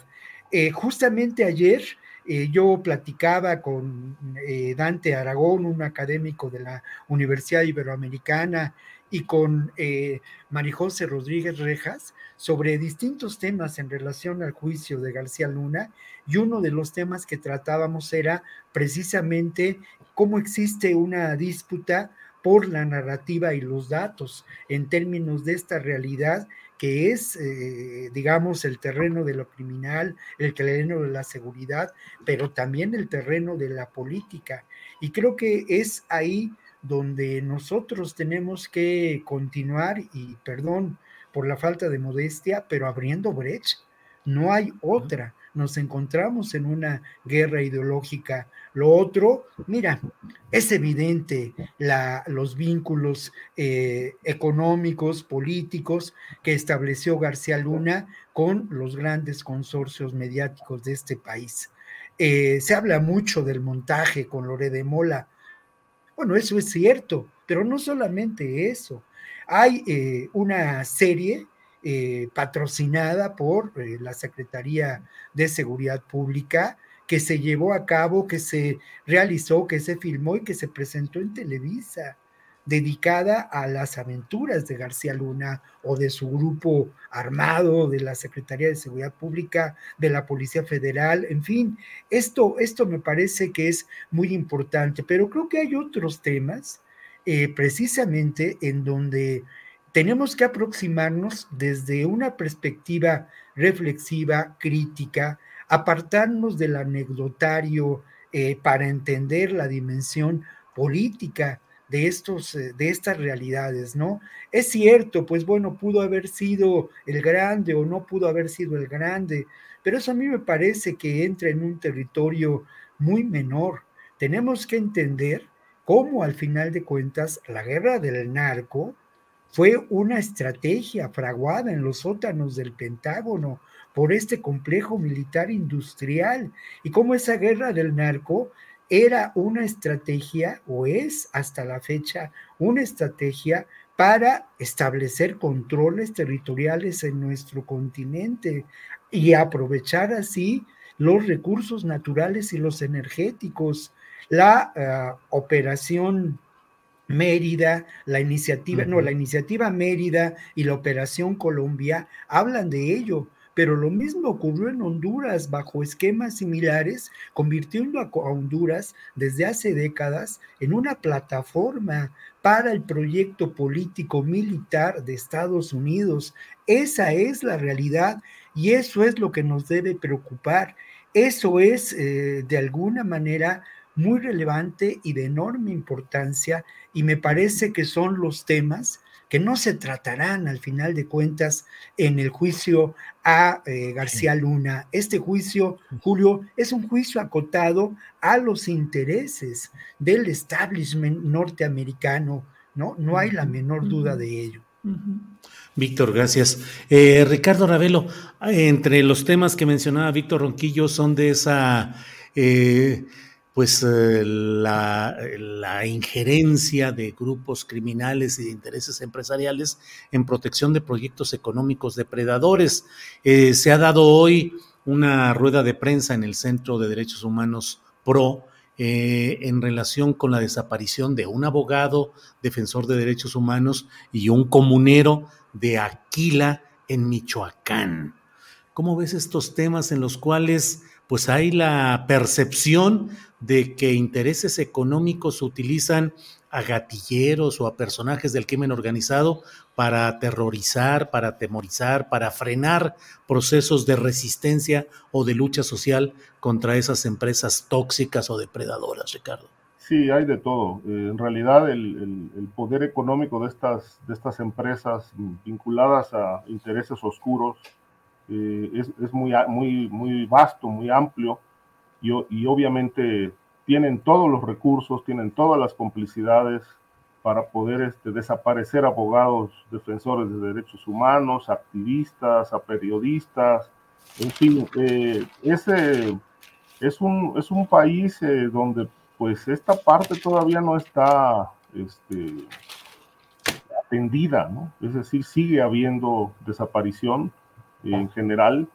y creo que esto es un gran reto para el Estado mexicano, eh, precisamente porque no, no, solo, no solamente se trata, yo vuelvo a insistir en este punto, se trata de atender el asunto de la, de la inseguridad en las calles, sino atacar todas estas estructuras empresariales ligadas a negocios sucios, el poder político involucrado, no quiero decir que todo, toda la, estructura de poder esté involucrada, pero hay muchísimo, muchísimo, muchísimos intereses dentro de las estructuras de poder y el crimen organizado. Y me atrevo a decir que el motor precisamente del crimen organizado no son propiamente los cárteles, el motor se llama la impunidad, el motor es la estructura de poder vinculada a estos intereses.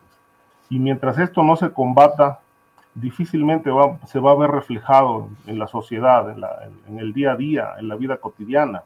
Es decir, este, el tablero político mm, se puede leer de muchas maneras.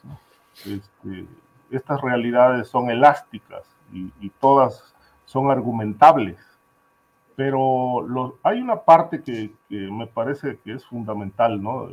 Si, si no hay una política anticrimen, que se centre precisamente en, en, destruir estos eslabones, estos intereses, no vamos a tener pacificación y siempre vamos a ser un país perturbado por la, por la violencia, el miedo, las desapariciones.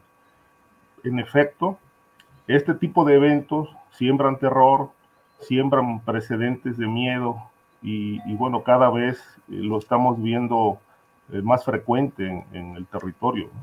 Eh, si las, las policías no se depuran, si las Fuerzas Armadas realmente no, no replantean su estrategia para enfrentar estas redes, a estas redes, no vemos cómo en, un cierto plazo este país pueda regresar a, a, una, a, un estado de convivencia sana y de convivencia en paz. No lo veo. Es un, es un, ese, ese futuro que todos anhelamos, en realidad lo, lo vemos muy lejano, muy lejano, precisamente porque en este momento todavía no se toman las acciones adecuadas. Es un proceso largo, de mucha paciencia y quizá de muchas pérdidas y frustraciones, pero se tienen que establecer las bases para la construcción de un país diferente y lamentablemente pues no lo vemos todavía. No me atrevo a decir que no se esté haciendo nada, sería irresponsable de mi parte, pero esos resultados que se ofrecieron todavía no son concretos en este momento, al menos en el rubro de la, rubro de la seguridad este propio secretario de, de, Gobernación lo reconoció el año pasado, precisamente en el Congreso de Coahuila, que una asignatura pendiente era precisamente rescatar espacios en el país que ya no estaban controlados por el gobierno, por el Estado, sino que los tenían controlados los grupos de la delincuencia organizada. Y fue, yo recuerdo, digo, hasta donde mi memoria alcanza, que es la primera vez que un un funcionario reconoce enfáticamente, abiertamente, que el Estado en ese sentido no está cumpliendo su función de garantizar seguridad.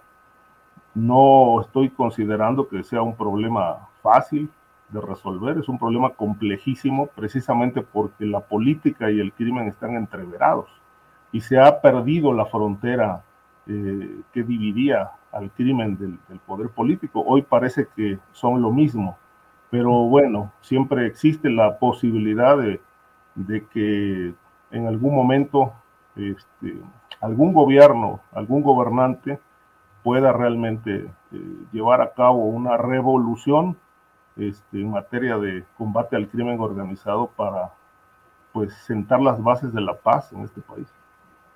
Bien, Ricardo. Eh, Víctor Ronquillo, el presidente de la República en relación con la presunta carta enviada por eh, Joaquín Guzmán Loera, el Chapo, y digo presunta porque, bueno, no hay ninguna forma de autentificar, al menos no la conozco, que efectivamente esa carta hubiera sido así enviada por Guzmán Loera, un abogado que dice ser el representante legal, la ha gestionado, la ha presentado. Y mm, el presidente de la República dijo, hay que dejar la puerta abierta sobre ese tema en la posibilidad de hacer gestiones como las que está pidiendo Guzmán Loera. ¿Qué opinas de este tema, Víctor?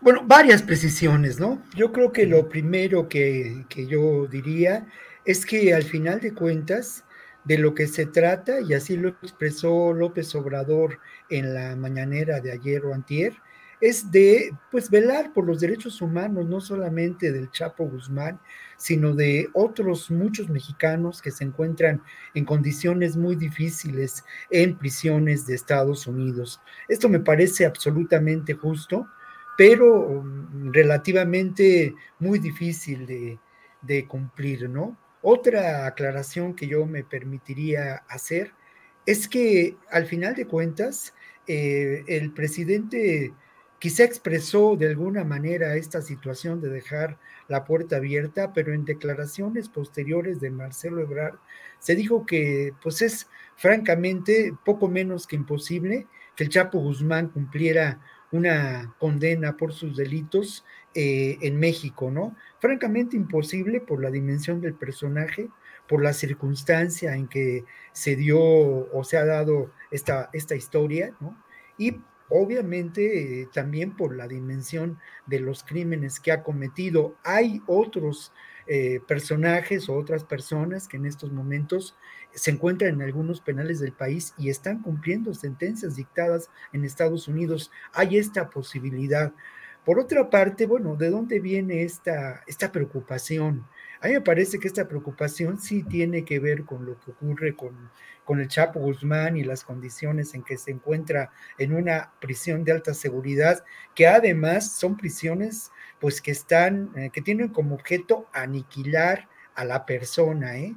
que tienen por objeto de verdad doblegar en absoluto su, su integridad, obviamente violando en extremo los derechos humanos de seres humanos, o sea, atacando, como lo dijo el abogado en la entrevista que, que le otorgó a Ciro Gómez Leiva, atacando fundamentalmente su dignidad. Y esto es oprobioso, sin duda es oprobioso, pero eh, me parece que al final de cuentas, esta situación tiene que ver mucho también con lo que puede ocurrir con Ovidio Guzmán. O sea, Ovidio es el, la, siguiente persona que puede enfrentar un proceso en Estados Unidos, un juicio, y encontrarse en una situación similar a la que se encuentra su padre. Yo terminaría este comentario con que con una pues con una anécdota, ¿no? Eh, a mí me tocó visitar la prisión de la ciudad de Los Ángeles, que no es una prisión de alta seguridad, es una prisión, pues como, como muchas otras en Estados Unidos, y bueno, las condiciones en que se encuentran las personas ahí recluidas no tienen nada que ver con las condiciones en que pueden encontrarse en cualquier otra prisión que yo haya visitado en nuestro país, ¿no? A mí me, me, tocó estar en, en, el espacio precisamente destinado a personajes de, de extrema peligrosidad que están absolutamente aislados, que tienen, eh, pues como, como se menciona, solamente una hora para, para andar por ahí y salir a un patio y que, que, viven recluidos en sus celdas, ¿no? Algunos, algunos de ellos con trastornos eh, graves a, psiquiátricos eh, que los llevaron a cometer delitos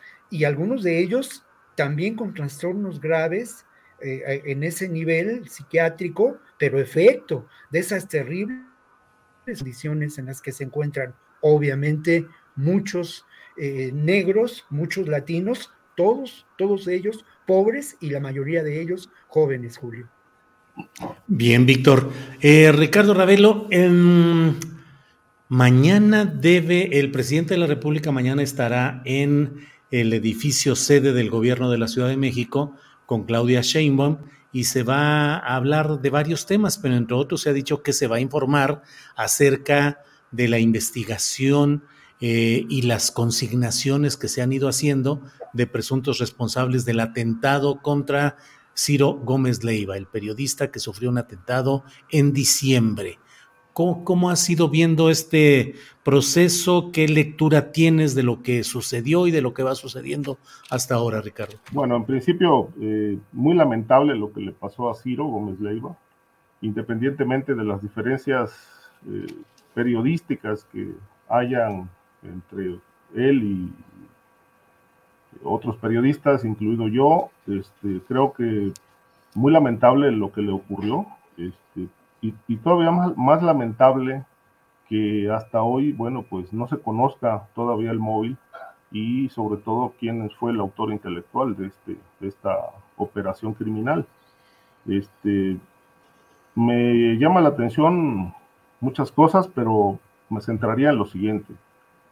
Eh, me, parece, me parece preocupante que haya ocurrido esto contra Ciro y que venga del brazo de la, de la, del crimen organizado, cuando en realidad es un periodista no crítico, eh, que no se ha metido a fondo a investigar asuntos del crimen organizado. Él más bien es un, es un crítico del, del sistema, del, del, gobierno actual. No es un crítico de la criminalidad, ni se ha especializado en, en investigar eh, cómo operan todas estas redes, ni se le conocen publicaciones eh, sobre el comportamiento de la delincuencia organizada en el país. Más bien ha sido un periodista pues, que ha cuestionado el, actuar de la actual administración. Pero bueno, las detenciones que se han hecho hasta ahora este, dan cuenta de que una célula de un cártel, que no han dicho cuál, aunque se infiere que puede ser la familia michoacana, eh, que opera en el Estado de México, este, pues de ahí salió la, petición de que lo ejecutaran. Este, creo que la investigación, pues con las detenciones, pues parece que pinta, pinta bien, va avanzando, a diferencias de otras eh, en el país donde pues muchos crímenes o muchos eh, hechos de desapariciones pues siguen sin esclarecerse con la misma celeridad con la que sí está ocurriendo al parecer lo de Ciro Gómez Leiva. falta el eslabón central que es eh, por qué lo quisieron matar y quién lo ordenó. Eh, yo creo que ese es el siguiente paso que deben de, que van a dar las autoridades que están en esta investigación. Y es un caso relevante porque en realidad después del asesinato de Manuel Buendía, eh, en aquel 1984 no existía, al menos en la Ciudad de México, un atentado de esta magnitud contra un periodista. Este, lo que he visto es una, un desarrollo interesante de, de toda la logística que siguió el crimen, los criminales o presuntos criminales, de cómo lo estaban siguiendo desde días antes, están las cámaras, aparecen los mismos vehículos que, que o se ocuparon el día del atentado. Este, pero insisto en que la gran pregunta es por qué el crimen, si no es un crítico del crimen. Este, entonces, creo que esta parte la tendrá que, sin duda, despejar la propia autoridad, pero eh, la gran pregunta es, este, ¿y los demás casos? ¿Por qué no se investigan de esa manera? Este, hay muchísimos, ¿no? Muchísimos que están eh, durmiendo el sueño de los justos en las fiscalías de los estados y en la propia Fiscalía General de la República. La misma eh, Fiscalía de la Ciudad de México tiene un caso pendiente con un periodista asesinado en la colonia Roma, que es veracruzano, por cierto, o vivía en Veracruz, y es un caso no resuelto, está casi en el olvido, y la familia sigue exigiendo eh, justicia en ese caso. Entonces, no, no quiero que mi comentario se interprete en el, con, eh, planteando el hecho de que por qué lo de Ciro y lo demás, no, simplemente digo, bueno, en muchos casos la autoridad no actúa y aquí ha actuado con una celeridad verdaderamente inusitada. Bien, Ricardo. Bien, son las 2 de la tarde con 40 minutos. En esta ocasión vamos a, cerrar nuestra mesa por ahí de las 2.45, así habíamos quedado. Víctor Ronquillo, eh, postrecito, ¿qué quieres agregar antes de cerrar nuestra mesa de este jueves 19? Bueno, es eh, complicado, ¿no? Eh, es decir, en estos momentos a mí me parece que eh, el tiempo del postrecito me, me agarra a, mitad del camino de lo que estamos conversando y platicando, ¿no? Pero yo, yo más bien volvería al tema de Ciro Gómez Leiva y a lo que nos presenta el caso, ¿no? Creo que es evidentemente un crimen con tintes políticos y que esto es eh, lo fundamental en este asunto, que forma parte, sin duda, de una cadena de, desestabilización, de desestabilización, de desestabilización, oh, bueno, ya desestabilización, ya, lo dije por ya está dicho.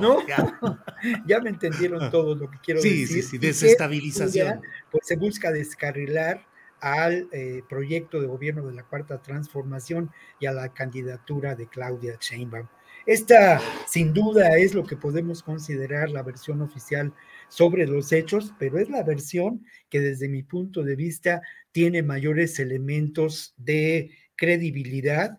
Hay elementos que prueban esta realidad y esos elementos tienen que ver precisamente con la actuación de esta banda una banda y una célula criminal, no sé bien a bien qué quiere decir eso, eh, pero que al final de cuentas tenía una capacidad de acción y de recursos que eh, pues nos dejan ver la presencia de grupos muy poderosos criminales actuando en la zona central del país, donde se encuentra la capital y el centro neurálgico del accionar político del Estado mexicano, ¿no? Eh, cuatro mil dosis eh, para repartir un armamento impresionante, por lo menos 12 o 13 personas integrantes de este grupo, ¿no? Ahora, eh, la clave está, y lo señaló Ricardo, y eso es eh, evidente, eh, aquí en el móvil del crimen, ¿no? Y aquí, pues la pregunta es, como lo decía, le decía Watson, perdón, Sherlock Holmes a Watson, follow the money, ¿no? ¿Y a quién beneficiaría esta realidad, este crimen, este atentado? Sin duda, a quienes buscan esa desestabilización, lo pude decir ¿no? Claramente. Eso. ¿Eh? Y entonces ese, ese, ese, ese proyecto de desestabilizar, de crear irritación social, habría que verlo en el contexto de lo que ocurrió semanas antes, ¿no? Con esta intentona de desacreditación, de colocar como autoritario al gobierno de López Obrador, utilizando lo que ocurre en el INE, y la respuesta de esta marcha masiva, y por otra parte, bueno, pues sin duda, el candidato más fuerte eh, por parte de Morena, eh, y así lo dicen las encuestas, es la propia Claudia Sheinbaum. Un hecho que también hay que relacionar pues con los posibles actos de sabotaje en el metro, ¿no? Entonces, yo insisto, mm, ¿es especular? Sí es especular, pero no hay duda de que el móvil posible pudo haber sido esa desestabilización, ya lo dije cuatro veces, de corrido. Sí, te estás vengando. Eh, eh, y, y, la creación de irritación social con el crimen de un periodista que por los demás, como dice Ricardo, como dice Ricardo, no, no, no, su acción profesional no atenta contra estos intereses del narcotráfico y que es un periodista que además pues de acuerdo a las imágenes que tenemos, de acuerdo a las referencias que yo tengo, a la época en que trabajé con Ciro, bueno, me parece que Ciro no, pues presentaba un blanco fácil, ¿no? Porque no utiliza escoltas ni un despliegue, no, no, no era así antes de este atentado, y era un blanco propicio para generar esta, eh, lo que se buscó, ¿no? Esa desestabilización y con esa palabra me despido. Muy bien. Víctor, ¿hay alguna palabra que se te complique? A mí, por ejemplo, a veces a la hora de escribir y me da mucho coraje, pero batallo mucho con consciente y con sus derivados, SCC, y ya lo he leído 20 veces y me lo he querido aprender y a la hora que escribo siempre digo, híjole, ¿estoy en lo correcto o no? Una palabra ¿Tú alguna, Víctor? No, no, más bien las reglas ortográficas de acentuación, que yo como profesor de secundaria las enseñé y las repetí decenas, cientos de veces, pero eso, entonces agradezco mucho los sistemas de la computación ahora, que me ayudan mucho en eso, ¿no? Vaya. Realmente. Ricardo Ravelo, por favor, postrecito con desestabilización o sin ella, lo que quieras decir, Ricardo. Sí, este, bueno, esto de la desestabilización, pues, yo creo que también es parte de lo que la, fiscalía está investigando, ¿no? Si realmente se, cometió este atentado con ese objetivo, lo cual ha desatado muchas críticas también, porque dicen, bueno, pues eh, la víctima, la víctima fue el periodista, este, pero pues el presidente también se disputa ese lugar, ¿no? También se siente víctima de este de este lamentable hecho, pero bueno, esperemos que realmente las cosas se resuelvan y como lo dije hace un momento, también se atiendan los otros casos del país que están ahí todavía pendientes. Yo quería cerrar con el, tema este de la carta o supuesta carta que envió o mensaje que envió el Chapo al presidente. Eh, veo muy difícil que, vaya a prosperar. Este, lo que me llamó mucho la atención es la, la atención, válgase la redundancia, que prestó el presidente a la petición del Chapo, un hombre que realmente violó derechos humanos, cometió crímenes, sembró terror, miedo, enlutó hogares, es decir, el principal violador de derechos humanos eh, atendido en la casa presidencial con su petición, lo cual creo, insisto, no va a prosperar, es muy difícil, pero creo que de, de atenderse esto por parte del gobierno, de llevar a cabo una gestión para repatriar al Chapo y encarcelarlo en México, va a sentar un, o sentaría un, precedente muy peligroso, porque en Estados Unidos hay muchos narcotraficantes mexicanos presos que pueden argumentar lo mismo y seguir la misma ruta. Está el caso de Ociel Cárdenas, está el caso de Edgar Valdés, está la gente de los Arellano Félix, en fin, una larga lista de narcotraficantes que también pueden eh, aducir eh, ser objeto de violaciones a sus derechos humanos en cárceles norteamericanas y solicitarle al gobierno pues que los traigan de regreso al país. A mí me parece que esto sentaría un precedente muy peligroso y eh, en el caso del Chapo este, todavía es más riesgoso porque pues él carga en su haber con dos fugas. dos fugas este, que maquinó con la complicidad de funcionarios penitenciarios, una en Puente Grande y otra en el penal de La Palma, de tal suerte que, bueno, pues creo que por estos antecedentes sería muy difícil que el Chapo regresara. Lo que me llama la atención es el asunto de las violaciones a los derechos humanos que tocamos hace un momento, donde hay miles o millones de personas que son víctimas de hechos de violencia, de desapariciones, gente que está pidiendo justicia, no de ahora, desde hace muchos años sin ser escuchada, pero bueno, la voz de un narcotraficante resuena en la casa presidencial. Bien, pues eh, eh, son las 2 de la tarde con 49 minutos. Gracias por esta posibilidad de platicar, Víctor Ricardo. Víctor, gracias, buenas tardes. Muchas gracias, Julio, gracias a ti, gracias al público que nos ha escuchado y obviamente también gracias a Ricardo y bienvenido, Ricardo. Gracias, sí. Eh, yo también, pues bueno, les deseo un buen fin de semana este, a los dos. Este, gracias por, la, por estar en, en este espacio tan importante que pues va creciendo también su audiencia, su audiencia hay comentarios de todo tipo, pero bueno, de eso se trata también la polémica, ¿no? Este, así es, así es. Muy bien, pues muchas gracias a los dos y además, ya en espera del trabajo literario, dirían los clásicos de ambos dos, porque sé, Ricardo, que estás metido en tu trabajo de tecleo y de preparación de un, de un texto grande, amplio, y bueno, Víctor Ronquillo, que también nos, nos anuncia que está en ese sentido. Así es que, gracias a los dos. Gracias. Hasta pronto, hasta luego. Bien, son las 2 de la tarde con 50 minutos, 2 de la tarde con 50 minutos. Y bueno, pues nos quedan todavía información pendiente y para ello está nuestra compañera Adriana Buentello. Adriana, de regreso por acá.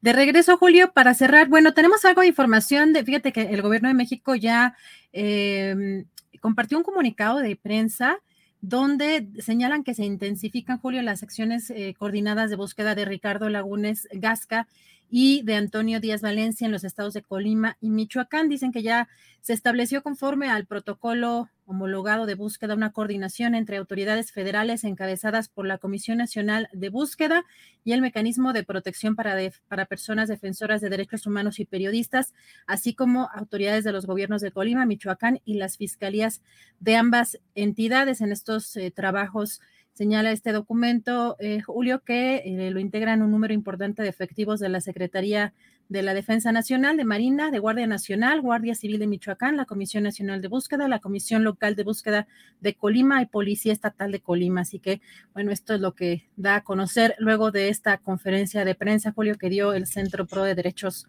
Humanos, eh, pues en conjunto con otras organizaciones también en esta conferencia, Julio.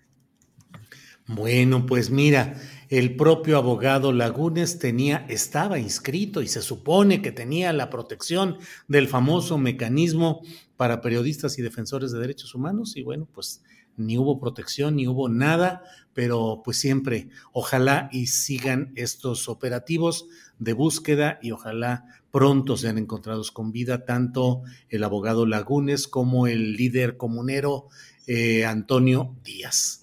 Em, y bueno, pues estaremos atentos eh, a estos temas, Adriana. Julio, de hecho, también ya sacaron el, el, comunicado de prensa el Centro Pro de Derechos Humanos y hacen énfasis en esta responsabilidad de esta minera canadiense Termina. Así que también vamos a estar muy pendientes, sobre todo de pues, la respuesta que tenga la propia minera ante estos señalamientos. Y Julio, aquí en la Ciudad de México, pues lamentablemente un muerto fue el resultado también de un accidente aquí. Hay un socavón en Río San Joaquín, hay cierres viales en estas inmediaciones. Eh, la propia jefa de gobierno, Claudia Sheinbaum, ya dio a conocer que Protección Civil está trabajando en el lugar donde, eh, de acuerdo a información eh, oficial, Julio, se registró el colapso de material en una obra de introducción de tubería. Esto es algo también de lo que ha estado pasando. Y Julio, hablando de la conferencia mañanera, pues eh, no sé qué te parece. Ahí, la conferencia mañanera tiene como muchos ángulos y, temas de conversación, pero fíjate que hoy dio a conocer la senadora panista Xochitl Galvez que ah, pues un juez admitió un amparo para que pueda participar en la mañanera del presidente, luego de que también vimos que no le concedió, le negó ese, ese espacio, eh, alegando que lo que buscaba era el rating de la, de la mañanera, Julio. Sí, fíjate que no sé exactamente cuál es eh, de manera puntual el dato que está aportando Xochitl Galvez. Yo en su momento dije claramente que me parecía de un efectismo solamente de tratar de ganar reflectores el hecho de hacer todo este alegato sobre el derecho de réplica, que es un procedimiento jurídico que tiene que establecerse y tiene sus fases y su seguimiento. Entonces, eh, eh, la señora Galvez, al menos en aquel momento, pues no parecía haber cumplido con ese procedimiento. Es decir, no basta decir, exijo mi derecho de réplica. No, no, no, no basta con eso. Si se quiere recurrir a ese procedimiento judicial, tienen que iniciarse de manera formal y tendría una respuesta formal del ente, de la entidad a la que se está pidiendo el derecho de réplica. Puede ser, si es positivo, es en cuestión de días. De inmediato puede decir el, al que le solicitan la réplica, por escrito responde y dice sí. Si es no, entonces tiene que haber un procedimiento para demostrar eh, lo que al interés del que está demandando conviene. Pero en este caso, la senadora Galvez dice, un juez eh, eh, recibió, le dio entrada al amparo. Pues sí, ¿en qué fase? Si es una, es una suspensión provisional, ese es casi en automático, no quiere decir nada. Si es en definitiva, ese es otro asunto. Y si se va al fondo del asunto, es otro nivel. Pero, pues pareciera que solo es hacer el ruido y finalmente la señora Galvez lo que quiere es eh, darle más fuerza, fuerza a su presunta precandidatura al gobierno de la Ciudad de México, utilizando el escenario eh, privilegiado en cuanto a difusión y a número de audiencia de la conferencia mañanera. Ojalá y la señora Galvez se ajuste a lo jurídico y no esté solamente en, la, en los reflectores y lo mediático, Adriana. Ay, no sé, Julio, si me permites la palabra, de pronto a mí me parece un circo del Congreso. En algunas eh, participaciones, de pronto vemos gente que se quiere agarrar a golpes, gente que se, que se la vive legislando con gritos y otros que a través de amparos. Entonces es como una, una, cosa muy particular también eh, de, de, esta senadora, el eh, interponer amparo tras amparo con, con también la construcción de legos. De legos y construcción de egos, que también los egos, vaya, que son los que mueven mucho de todo este terreno. Creo que a la oposición le ayudaría mucho tener una mayor eh, seriedad y puntualidad de sus exigencias para que estas demandas y estas batallas que luego dan, pues puedan ser atendidas con la seriedad que ellos mismos les otorgan, porque de otra manera, pues francamente se convierten simplemente en un ruidero enorme. Los uh, senadores, como la senadora Xochitl Galvez, tienen sus propios mecanismos de difusión, no solo existentes, sino garantizados los senadores y los diputados tienen, son, no pueden ser reconvenidos por las opiniones que den relacionadas con su encargo. Pueden decir lo que crean, como lo quieran, y no se les puede instaurar un juicio o tratar de que haya un castigo por algo que hayan dicho en su función de legisladores. Así es que la señora Xochitl tiene todo el camino para eh, contravenir, refutar, exhibir eh, lo que considere que son mentiras de López Obrador, pero ella quiere el cara a cara, quiere ir ahí para que eso se convierta pues en un espectáculo político. Así andan las cosas, Adriana. Ay, no, y si de por sí de verdad, perdón, pero en las mañaneras uno se tiene que soplar acá personaje también. sí, sí, sí. no voy a decir nombres para no meterme ya en camisa de once varas, pero qué bárbaro, qué fenómenos tan complejos, Julio, en términos de comunicación, de la propia dinámica, digamos, del Chayo, yo diría 2.0. ¿no?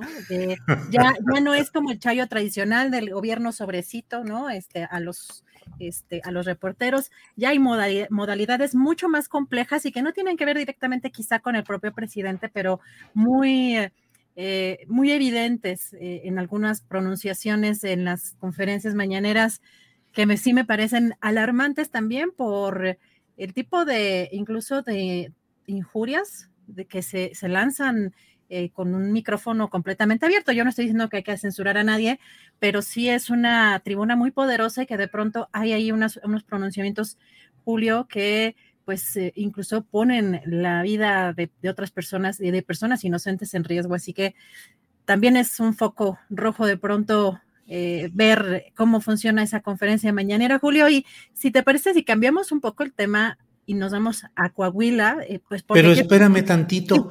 Adriana, nos acaban de limitar la monetización ahorita a las 2 de la tarde con 57 minutos. Fui yo, ¿qué, dije? Pero ¿por qué? ¿Qué hemos dicho, hecho?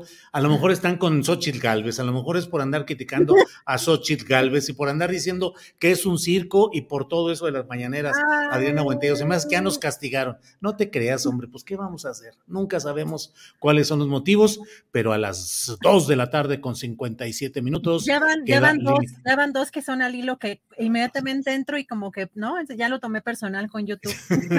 Oye, y esto ni siquiera lo he compartido, pero hace tres o cuatro días me llegó la notificación por parte de YouTube de que dos de nuestros videos, eh, uno de ellos contigo, con la conducción tuya y otro mío, uno tenía 225 mil vistas y otro como 130 mil mm, son de enero, uno de ellos de 15 de, perdón, de diciembre, 15 de diciembre del año pasado, limitaron la monetización y en este 15 de enero o 16 o 17 de enero, YouTube dice, ya revisamos su documento, ya revisamos su material y es apto para todos los anunciantes, no hay problema. Un mes Cuando ya un mes después, un mes después, un mes después. Pero bueno, pongamos buena cara y sigamos adelante, que lo importante, aquí no tenemos limitaciones nosotros, ni vamos a condicionar nuestros comentarios, que además pues, ¿qué decimos que pueda generar todo esto? En fin, Adriana, ¿qué pasa en Coahuila? A lo mejor con lo de Coahuila nos regresan la monetización. es que imagínate con cuántas, oye, digas las diferentes mafias. hablando del, eh, ubicas al Javier Milei, que hemos eh, también de pronto hablado, has hablado tú, los dichos que hay en YouTube eh, de, que prefiera la mafia que el Estado. Bueno, ya, ya no voy a entrar, luego hablamos de, de eso, es que me parece un poco curioso. Julio, en Coahuila, en Coahuila, eh, yo no sé si crees que le está quitando el reflector eh, Mejía Verdeja a Armando Guadiana con este golpeteo entre Moreira o entre los Moreira y el propio Mejía Verdeja, pero bueno, ayer, esa es la pregunta que te hago para que me, respondas ahorita que veas este video, porque sobre estos señalamientos de Mejía Verdeja respecto a que en entidad vive bajo este Moreirato, Rubén Moreira, el que exgobernador, pero ahora eh, coordinador del PRI en la Cámara de Diputados, dijo que él no está en sus cinco y que le dio al presidente la oportunidad de tener un cargo de honor como estar en la subsecretaría de seguridad y pues eh, que se fue sin decir adiós y que él va a estar inventando todo tipo de cosas para estar teniendo espacios. Mejía Verdeja respondió ayer en un video en redes sociales, porque también hay que recordar que lo hemos buscado para entrevista y no nos la ha concedido, pero en redes sociales dijo esto, vamos a escuchar. Que ya sacó las uñas el líder del clan Moreira, Rubén, que es el padrino de Manolo Jiménez, que aunque en un juego arreglado ahora Manolito dice que, que ya no, que los Moreira están atrás, pues, si ellos lo hicieron, Rubén lo hizo. Entonces son los mismos corruptos. Y entonces sacaron las uñas porque les incomoda mucho que esté yo en la contienda democrática y quieren todavía están viendo a ver cómo le embuscan para tratar de evitar que estemos en la boleta y Rubén Moreira ahorita todo fuera de sí tirando golpes, pues que saben que yo soy el verdadero opositor. Querían una elección a modo, un juego arreglado. Pues mira, eh, la verdad es que yo siempre he dicho, sí, todo lo que está sucediendo en Coahuila es para crear la imagen del rebelde eh, Ricardo Mejía Verdeja. Eh, sí creo que está quitándole reflectores y presencia a Armando Guadiana. Armando Guadiana no está generando posturas o imágenes políticas realmente de triunfador y de que va adelante y de que es postulado por el partido mayoritario a nivel nacional. Está lo dijo el otro día, en una frase lo dijo este personaje, eh, Lenin Pérez, que va por el Partido Verde y que es dirigente de la Unidad Democrática Coahuilense, dijo algo que me llamó la atención porque dijo, Guadiana ya llegó al tope de lo que puede llegar, ya no va a dar más. Y efectivamente parece que se quedó pasmado ahí y pues hoy el pleito entre los Moreira y Mejía Verdeja, pues sí establece esa correlación el poder tradicional del PRI contra una opción. Y yo, mira, al cabo que ya nos limitaron la monetización y al cabo que ya sé que mucha gente luego eh, le molestan este tipo de comentarios que yo hago, pero sí debo decir, en estricto sentido político, el presidente de la República no ha descalificado a Mejía Verdeja. Solamente le atribuyó una falta atribuible a una especie de manual de Carreño. Es decir, ni siquiera a Dios me dijo, bueno, pero nada más. Es decir, el único señalamiento que el presidente de la República ha hecho en contra de Mejía Verdeja ha sido el que no se fue a, no pasó a despedirse, el que no se despidió personalmente. Eso es una descalificación política profunda Creo que no. ¿Y viste cómo reaccionó con Jaime Cárdenas cuando le preguntaron en la mañanera, ves que fue portada de la revista Proceso sobre señalamientos bastante graves?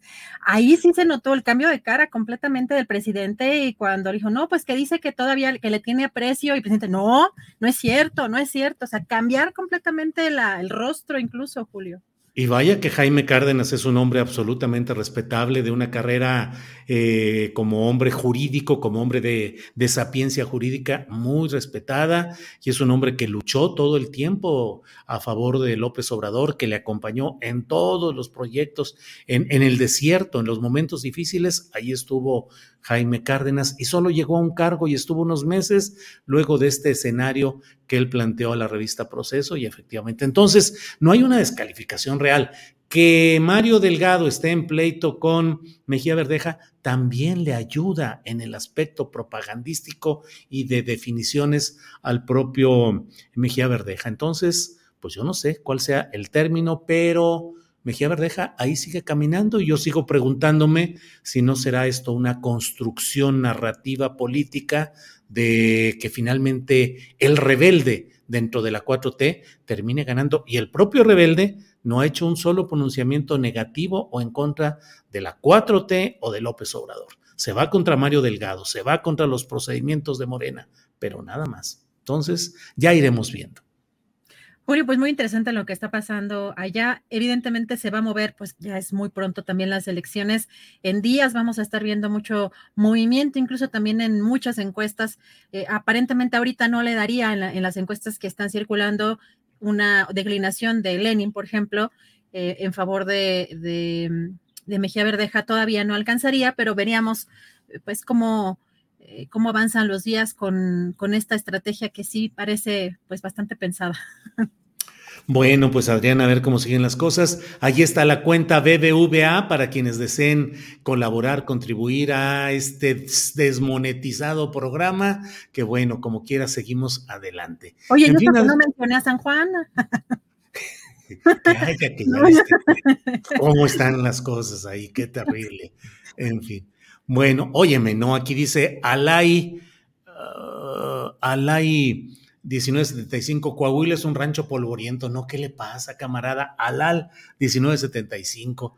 Este, no, no, no, ¿cómo cree usted? Reconozco que Torreón, Coahuila, mi tierra natal, sí es polvosa, sí es polvorienta, pero tanto como todo esto, no, Coahuila tiene su belleza también y su importancia. Bueno, también dijo que él nunca ha sido de Morena, dice el Pegaso 1, pues sí, sí, sí, así son las cosas. Bueno, eh, se desata aquí. María Ángeles Lara Lujano dice, Mario Delgado debe guardar silencio porque tiene cola larga.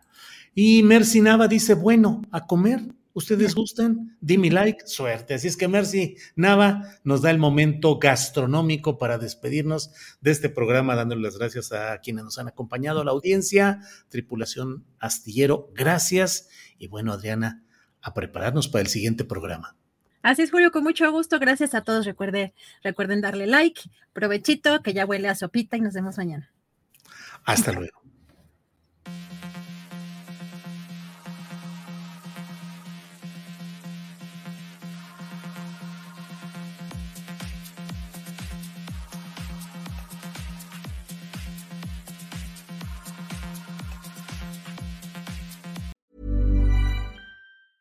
¿Te preocupas por tu familia? Entonces, ¿por qué darles solo huevos ordinarios cuando pueden disfrutar de lo mejor? Eggland's Best, los únicos huevos con ese delicioso sabor fresco de granja, además de la mejor nutrición, como 6 veces más vitamina D, 10 veces más vitamina E y 25% menos de grasa saturada que los huevos regulares, además de muchos otros nutrientes importantes. Así que, dales los mejores huevos. Eggland's Best, mejor sabor, mejor nutrición, mejores huevos. Hola, buenos días, mi pana. Buenos días, bienvenido a Sherwin Williams. ¡Ey! ¿Qué onda, compadre? ¿Qué onda? Ya tengo lista la pintura que ordenaste en el ProPlus app. Con más de 6.000 representantes en nuestras tiendas listos para atenderte en tu idioma y beneficios para contratistas que encontrarás en aliadopro.com. En Sherwin Williams somos el aliado del PRO.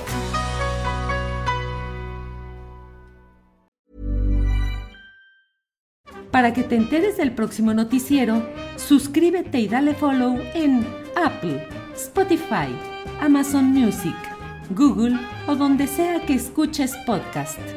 Te invitamos a visitar nuestra página julioastillero.com.